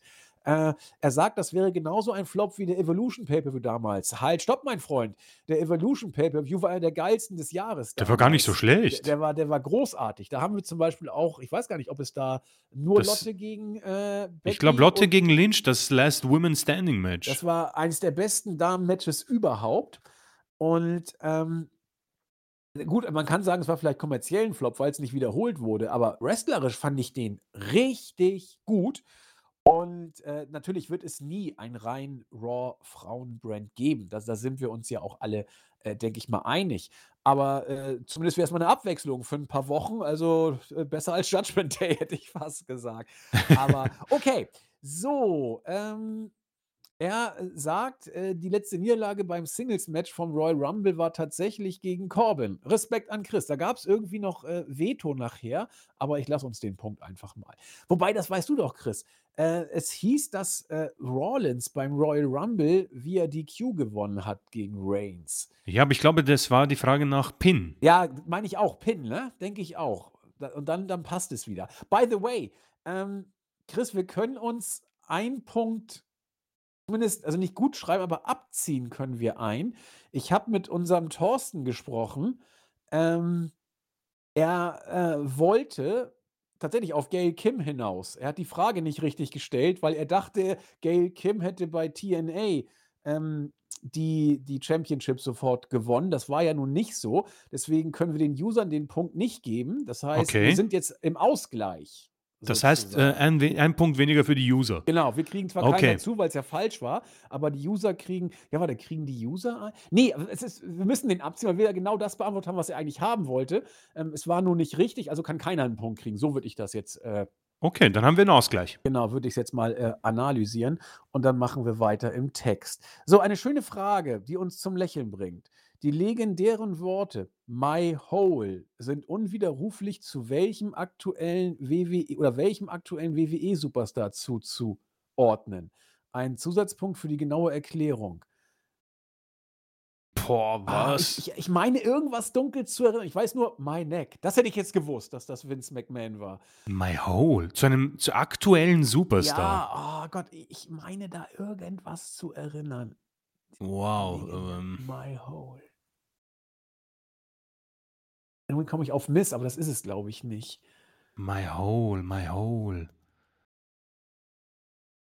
Vielleicht ist es irgendwie auf dem Hintern gelandet oder so. Also ich muss sagen, ich bin da, ich, ich werde da nicht drauf kommen. My Ah, ich Hole. auch nicht, aber ich habe ein Gefühl. äh, Ich, wen hast du im Kopf? Miss, aber das ist, das ist jetzt nicht, weil ich es zuordne, sondern weil, weil The Miss irgendwie für so einen Schrott immer zu haben ist. Du, du, voll, du hast eigentlich recht, ja. Also das könnte. Lass uns mal Miss nehmen. Nehmen wir Miss? Ich, ja, ich habe sonst wirklich keine Ahnung. Und ich kann jetzt wieder ewig grübeln und komme dann eh nicht drauf, wie bei, äh, wie bei Ludwig Borger, wo ich auch nicht drauf gekommen war, obwohl ich es hätte drauf kommen müssen. So, Oh, Na? ich hab's gefunden. Es ist Nia Jax. hä, aber ich weiß nicht mehr genau warum. Äh, sie, sie hatte anscheinend, Nia Jax screamed my hole on Raw and the Internet loved it. Ähm, ja. Aha, na gut. Okay. Äh, tolle Begründung. Vielleicht ist sie auch, aber sie ist ja teilweise übel auf den Hintern geknallt. Also keine Ahnung, ob, ob das da. Also die Begründung bitte nochmal, äh, lieber Tom Spot, nachreichen. Ähm, Mist, wir sind jetzt wieder ein Punkt. sind wir hinten, ja. Ich hab's äh, befürchtet. Äh, aber ja, vielleicht das, äh, ja, die letzte Person, die, wer bin ich, war Adam Cole. Da hätten wir drauf kommen können eigentlich. Der bei NXT irgendwie Champion war und dann mit seiner Frau, Freundin oder Lebensgefährtin. Äh, wir haben alle gewusst, nur Adam Cole, der naheliegendste, mit DMD Britt Baker. Da haben wir versagt. Also das war. Ah, okay, das mit dem Rap-Album war eine absichtlich falsche. Genau. Okay. Aber auch da muss ich mal überstehen. Eigentlich hat er selbst gerade einen Fehler zugegeben, denn er hat gefragt, Frau. Und äh, Britt Baker ist seine Freundin, nicht seine Frau. Also ist die Frage eigentlich falsch gestellt. Aber das mit dem Rap-Album, das äh, hat er ja irgendwie erklärt, das war über fünf Ecken gedacht, weil äh, er sagte, ähm, dass wir weiterhin aufmerksam bleiben müssen. Aber dann sind jetzt ja zwei Fehler drin mit dem Rap-Album und der Frau. Also das, das können wir eigentlich nicht gelten lassen. Also nein, tut mir leid, wir müssen da hart bleiben, lieber Wer bin ich. Den Punkt ziehen wir ab. Es ist wieder unentschieden. Heute bin ich Okay, wirklich dann willkürlich zu unseren Gun- Gunsten. Da kenne ich heute nichts. Ja? Ich bin der Ultimate Opportunist sozusagen. Ähm, und äh, es, ist, es ist Ausgleich, aber er hat, glaube ich, eine neue Frage. Äh, mal eine andere Frage zwischendurch. Da ihr ja so toll über die Survivor Das war aber schon so ein bisschen. Der schießt aber scharf heute, der User. Wer bin ich? Mit seinen. Der schießt aus der Hüfte. Sprüchen. Also, da wir ja so toll über die Survivor Series 2014 Bescheid wissen.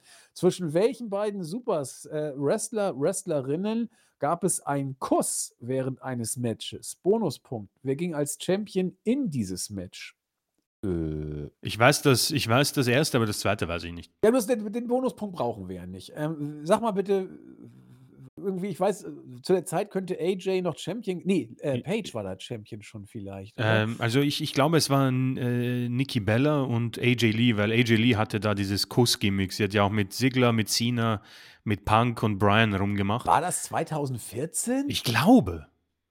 Also wenn ich raten müsste, war es äh, Nikki Bella und AJ Lee, aber ich weiß nicht, wer als Championess in das Match gegangen ist. Äh, ich bin da jetzt ein bisschen zurückhaltend. Aber du kennst dich ja bei der Series gut aus, ich ja nicht. Ähm, Also die 2014er Series, die liegt mir. Ja, Also ich eben, bin, deswegen- also ich ich bin mir da relativ sicher sogar. dann machen wir das jetzt auch so. Also das, das will ich jetzt mal wissen. Also ich hätte gedacht, das war die Zeit, wo, wo äh, Paige und, und AJ immer rumlesbisiert haben, ohne wirklich lesbisiert zu haben. Deswegen, Ah ja, das stimmt, ich erinnere mich, ja. Aber ich glaube, es war äh, Okay, tatsächlich. Also, wenn, wenn äh, Chris das sagt, dann werde ich mit ihm nie streiten, weil wenn Chris sagt, er ist sich, er glaubt etwas, äh, dann ist das sicherer, als wenn irgendjemand äh, schwört, dass es so ist. Also, also lo- loggen wir es ein? ja, ja. Oder, beziehungsweise wollen wir, wollen wir auch raten, wer als Champion in das Match gegangen ist? Ähm, ja, dann würde ich AJ nehmen. Nehmen wir AJ, weil vielleicht, vielleicht kriegen wir zwei Punkte. Mal gucken mal. Okay. Äh, super, Äh. Survivor Series 2014 kennt er wieder nicht. So, ich, ich schreibe einfach Survivor Series 2014 Kiss. Ja, und ich gucke auf dem Wikipedia nach und äh, So. Ui, ich hatte recht. Ich sehe gerade Nikki Bella und AJ Lee. so, und jetzt wollen wir mal gucken, wer war denn da Champion? Äh, Ähm, AJ! Ha, ha, ha! wirklich? Ja, ja. Äh, Nikki hat gegen AJ gewonnen und AJ Lee ging als Champion in das Match. Ging Oh, auch warte. genau 30 Sekunden. Ich bin mir jetzt nicht, ich glaube, ich bin mir nicht, vielleicht war es doch Brie Bella. nee, steht Nikki. Nikki Aber der Bella. Kuss, ich glaube, der Kuss war mit Brie Bella. Ach so, oh, da muss ich jetzt gucken. Ah, Warte, ich muss mir das jetzt anschauen. Es gibt ja eh ein Video. So, ich, ich guck mal, ähm, äh, ich guck mal rein. Ähm, So sieht man das? Ach, hm. Die So, sehen sich halt ähnlich, äh, nicht wahr? After Brie Bella, nee, Brie hat AJ gekisst. ah, Falsch. verdammt. Aber den Bonuspunkt habe ich zumindest äh, gesichert. Dass Den AJ Bonuspunkt. Also es ist wieder unentschieden. Es ist wieder unentschieden.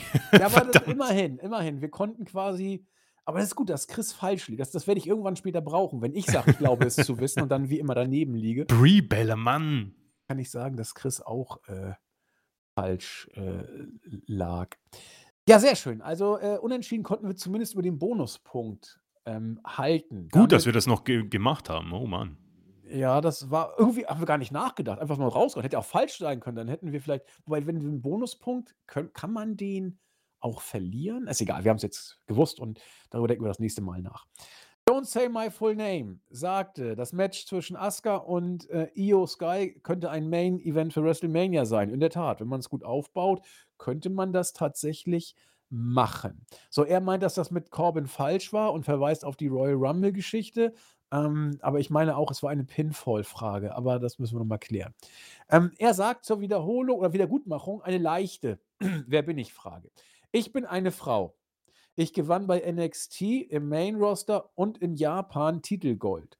Ich gewann mit zwei verschiedenen Partnerinnen äh, den WWE Women's Tag Team Titel. 2020 war ich sogar Doppelchampion. Im Laufe meiner Karriere wechselte ich mindestens einmal die Haarfarbe. Bei WrestleMania 32 war ein berühmter US-Rapper Teil meines Einzugs. Das weiß ich jetzt wirklich. Ich, ich bin mir ziemlich sicher, ist, sollte Sascha Banks sein. hätte ich aber, was hat sie denn in Japan gewonnen? Äh, gute Frage. Vielleicht ist es auch wieder eine falsche Aussage. Ähm, Aber weil, äh, was weil Snoop war dabei bei 32? Snoop Dogg, ja. Und sie war Ja. Doppelchampion 2020 mit den Golden Role Models. Ja, eben. Äh, und, und, und deswegen, wieso war da, war da nicht Bailey Champion? Aber Sascha Banks war auch, sie war, ich glaube, eine davon war Raw Women's Champion, die andere war SmackDown Women's Champion. Ja, beide, stimmt. Die hatten ja alle Gürtel eine Zeit lang gehabt. Mhm. Ja, und, und das wird Snoop gewesen sein. Ähm, Sollte Snoop Dogg sein. So, ja. nehmen wir Sascha Banks. Die locken wir ein, weil, weil Asuka und so kann es nicht gewesen sein, weil die war 32, aber wenn noch bei NXT. Also ähm, muss dann ja so Sascha Banks. Also ich habe hier mal Snoop Dogg raps Sasha Banks to the Ring, WrestleMania 32. So, und ich gucke jetzt mal, was sie äh, für New Japan Pro Wrestling, IWGP Women's Championship. Ich wusste gar nicht, ob es eine IWGP Women's Championship gibt, aber äh, wieder was gelernt. Jawohl, damit führen wir endlich mal wieder. Das Wir war eine liebe Frage. Die war in der Tat. Die war sehr nett, da, vielen da Dank. können wir mitarbeiten. So, nächste Woche dann das gleiche mit Bailey. Dankeschön. Genau.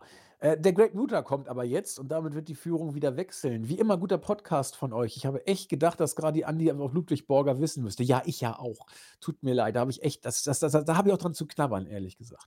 In welcher deutschen Stadt gab es den ersten und auch letzten WCW Pay-per-View? Ah ja. Na super. Also, ich habe überhaupt keine Ahnung. Ähm, ich, ich, ich weiß aber, Okay. dass es, aber ich weiß, ob das eine WCW-Tour war. Wenn ich mir die, die, die, die Setlist oder die, die, die, die Card angucke, hat sie sich gelesen wie ein Pay-per-View tatsächlich. Ähm, und ich dachte immer, es wäre eine Hausshow. WCW hat auf jeden Fall mal in Bad Segeberg, äh, wo die, wo Was? die Karl-May-Festspiele immer stattfinden, zumindest mal eine Show veranstaltet. Das ist eine Open-Air-Arena, da gehen 12.000 Leute oder so rein. Das könnte ja für ein WCW-Pay-per-View vielleicht gereicht haben. Aber wer macht in Bad Segeberg ein WCW-Pay-per-View? Also Bad Segeberg ist irgendeine so eine, so eine, so eine Kreisstadt in Schleswig-Holstein. Ähm, juckt. Die Card war gigantisch. Also Diamond Dallas Page, ich glaube gegen Jim Duggan oder so und, und Sting war da und ich glaube Ric Flair war da. Ähm, Oha. aber f- vielleicht war das auch nur eine Tour und dann haben sie das in jeder Stadt gemacht, weil WCW, das war glaube ich 94 oder 95 oder so, da war WCW ja eigentlich das heißere Eisen äh, im, im, im Wrestling-Ofen. Äh, und deswegen kann es eine Tour gewesen sein. Ich glaube eigentlich nicht, dass sie ein Pay-per-View in Bad Segeberg veranstaltet haben. Deswegen äh, ist das vielleicht auch ein Irrlicht, das ich da gerade äh, verschicke. Und deswegen müssten wir fast schon die großen Städte nehmen. Ne? Ja, ich, aber, pff, Mann, um ehrlich zu sein, ich, ich, WCW ist bei mir leider ziemlich äh, zappenduster im Kopf. Pay-Per-Views bei WCW, Mann, keine Ahnung.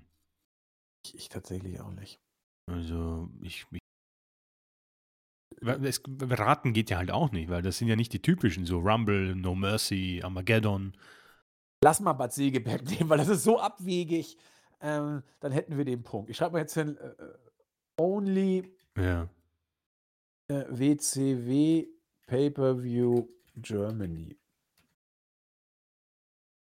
Äh, was hast du gesagt? Bad Segeberg. Ich habe Oberhausen. Shit, es ist genauso abgefuckt eigentlich. Also, Millennium Final. Millennium Final was a German only professional pay-per-view from World Championship Wrestling. Tatsächlich 2000, kurz vorm Exitus. Wow. Oberhausen, Mann, da kommst du ja nicht drauf, Mann. Nee, wenn du es nicht weißt, kommst du da nicht Weil drauf. warum nicht so Berlin, Köln, München? Ich will jetzt mal gucken, WCW Bad Segeberg. Da werden ja auch äh, so, WCW Bad 7. September 1994. Oh, wow. Das, das, das, auf jeden Fall war da was, das erinnere ich auch. Ey, das Und- ist eigentlich ein Punktwerk. Nee, ist ja, äh, ist, ja, ist ja falsch. Ich will nur gucken, was es war. ähm, steht Bad Segeberg, was war es denn? Datum äh, Schleswig-Holstein. 7700 waren da. Das ist ja schon für. So, und dann Jim Duggan besiegt Diamond Dallas Page, Brian Pillman, Steven Regal, Sting besiegt Steve Austin, die Nasty Boys äh, gewinnen gegen Kevin und da Dave Sullivan. Stars and Stripes, Markus äh, Alexander äh, Beckwell und The Patriot gegen Pretty Wonderful, Paul Orndorff und Paul Roma, Vader gegen Guardian Angel und WCW Heavyweight Championship, Hulk Hogan gegen Ric Flair. Ich meine, das ist, das ist eine Pay-Per-View-Card. Das ist eine eigentlich. Pay-Per-View-Card. Also, aber äh, Wow. galt wohl nicht als Pay-Per-View. Ähm, war wohl tatsächlich eine European Tour. Schade. Okay, aber ob Segeberg oder Oberhausen, Hauptsache keine Großstadt. Das ist offensichtlich die. Äh, ja, damit ist wieder, liegen wir wieder hinten. Nee, unentschieden war es. Wir waren ja eben Unentschieden einen haben vor, wir jetzt. Ne? Ja, ja, jetzt haben wir einen Unentschieden. Ja, gut, jetzt muss äh, gucken, ob YouTube noch was retten kann. Oberhausen. So, ähm, ich muss jetzt sagen, bei mir steht vier Comments, aber ich sehe nur drei. Ja, er Äh, zeigt irgendwie den einen nicht an. Genau, deswegen tut mir leid. Ich weiß nicht, ob das irgendwie äh, wieder weggenommen wurde aufgrund von einem Spam-Filter. Äh, DJ S-Blade, äh, ich müsste da kurz reinhören. Er hat nämlich eine Zeit markiert äh, und äh, er meint: Hallo, ihr Lieben, mir geht's auch so. Auch für mich wäre es super, wenn zum Anpassen ginge. Das geht um die verschiedenen Lautstärken, glaube ich. Ah, okay. Ja, müssen, müssen wir nochmal mit der Regie Rücksprache halten. ähm, hoffen wir mal bearbeiten zu können. Und Sebastian Brandt, erstmal liken, bevor ich reinhöre. Wird eh wieder super Unterhaltung mit euch. Vielen Dank. Nachtrag zur aktuellen Raw-Ausgabe. Gunther hat die IC-Teile richtig gut overgebracht im Segment mit Champa. Man hat mehr als zuvor das Gefühl, dass der IC-Titel Bedeutung hat. Das würde ich auf jeden Fall unterstreichen. Und YouTube war damit äh, auch schon zu Ende. Also sehr äh, erfolgreich für uns, nämlich 1 zu 0. Das ist sehr gut und, äh, ich gucke mal, ob es im Board noch irgendwas zu prüfen gibt, sonst würden wir tatsächlich mal, äh, in äh, in in Führung wir waren, glaube ich, einmal schon in Führung. Es ist im Ähm Moment ein Unentschieden. Ach so, im Moment ist es 'n Unentschieden.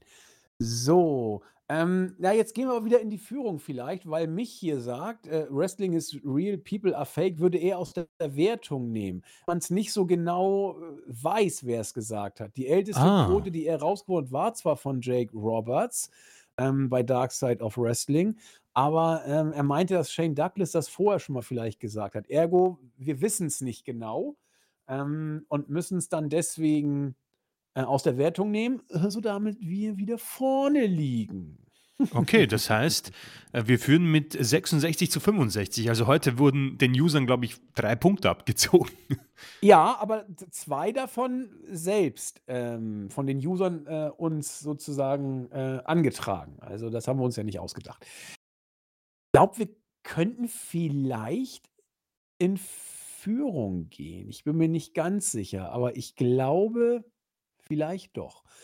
Ähm, hier eine Quizmania-Frage. Wer kämpfte im Wembley Stadium 1992 um die Gunst von Sensational Sherry und erreichte ein Unentschieden im Double Countout? Bitte beide Wrestler nennen und bitte Chris als Erstes. Ach, okay, gut, dann No! Ja, du kannst ja was sagen, ne? Du kannst dich ja auch nicht festlegen. Ich sage dann als Zweites was und hole die Punkte. Okay, weil ich ich bin mir relativ sicher bei einem. Wer denn? Weil wir wir haben viel zu oft drüber gesprochen. Also, ich würde mal auf jeden Fall Shawn Michaels nehmen. Der war dabei. Den 2. weiß ich halt leider gar nicht. Aber ich. Oh, okay. The Model Rick Martel. Würde ich Okay. würde ich wetten. So, SummerSlam So. 1992. Ja, das ist ja 'n bisschen was muss ich auch mal wissen. Also, 'n bisschen was muss ich auch mal wissen. So, wir Ja, das scrollen wäre zur super. Matchcard und, äh, Rick Martel versus Shawn Michaels, Double Jawohl. Countout. Ah, cool. Es war unglaublich schlecht. Ich glaube, die Stipulation war, weil Sherry so in beide verliebt war, war die Stipulation, dass sie sich nicht ins Gesicht hauen dürfen, damit sie ihre Schönheit nicht verlieren. Und als dann der erste Faustschlag kam, fiel Sherry auch sofort in Ohnmacht. Also, auf dem Level haben wir damals da performt, äh, und ich fand die Show trotzdem total geil. Ah, cool. Ähm, heißt, wenn ich jetzt richtig gezählt habe, haben wir 67 zu 65. Ja, sehr gut. Äh, mich hier, vielen Dank. Gute Frage.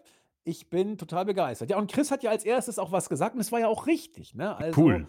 äh, so muss das sein. So, Spielverderber Rigel sagt: „Äh, bitte Fragen vorab.“ Haben wir ja nur, äh, gemacht, aber war ja nix zu machen.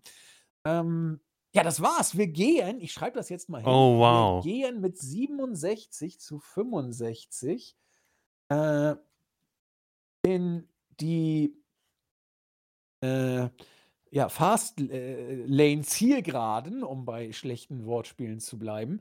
Und, ähm, ja, sind fertig, äh, für diese Woche. Chris hat das Schlusswort und dann machen wir 'n Deckel drauf. Äh, ja, vielen Dank. Also, erstmal muss ich sagen, unglaublich, dass wir hier mal 'ne Führung, äh, mit in die ins Wochenende nehmen. Äh, unglaublich schön. Äh, ein Dankeschön auf jeden Fall auch an, die Fragen, an die Kommentare. Ich wünsche viel Spaß auf jeden Fall bei Fastlane. Ich wünsche auch viel Spaß generell im Wrestling, denn es scheint wirklich alles möglich zu sein. Also, Edge bei All Elite Wrestling, CM Punk bei WWE, Fragezeichen, wer weiß, ja, Chicago ist, äh, Survivor Series Town. Deswegen, wir haben einiges zum Besprechen. Ich muss sagen, es waren schöne, frische Themen und ich hoffe auch auf 'n schönen, frischen Fastlane Pay-per-View. Da hoffe ich mit und, äh, ja, wenn wenn das WWE-Produkt es nicht ganz hergibt, finden wir selbst frische Themen. Ähm, der gute Dragunov hat uns da, äh, sehr gut, äh, unterstützt und ja, mal gucken, wie's weitergeht. Ich werde ihn auf jeden Fall im Blick haben, werde seinetwegen mal ab und zu bei NXT reingucken und zwar nur seinetwegen, auch wenn das Produkt generell recht fresh ist, wie unser Julian sagt, ähm, der ja sehr großer NXT-Fan ist. Ähm, mein Favorit ist besagter Ilja und in diesem Sinne haben wir ihn mal auf den Schild gehoben. Euch ein schönes Wochenende, viel Spaß beim Wrestling, was immer ihr auch vorhabt. Wir freuen uns auf euch nächste Woche. Macht es gut. Tschüss. Tschau.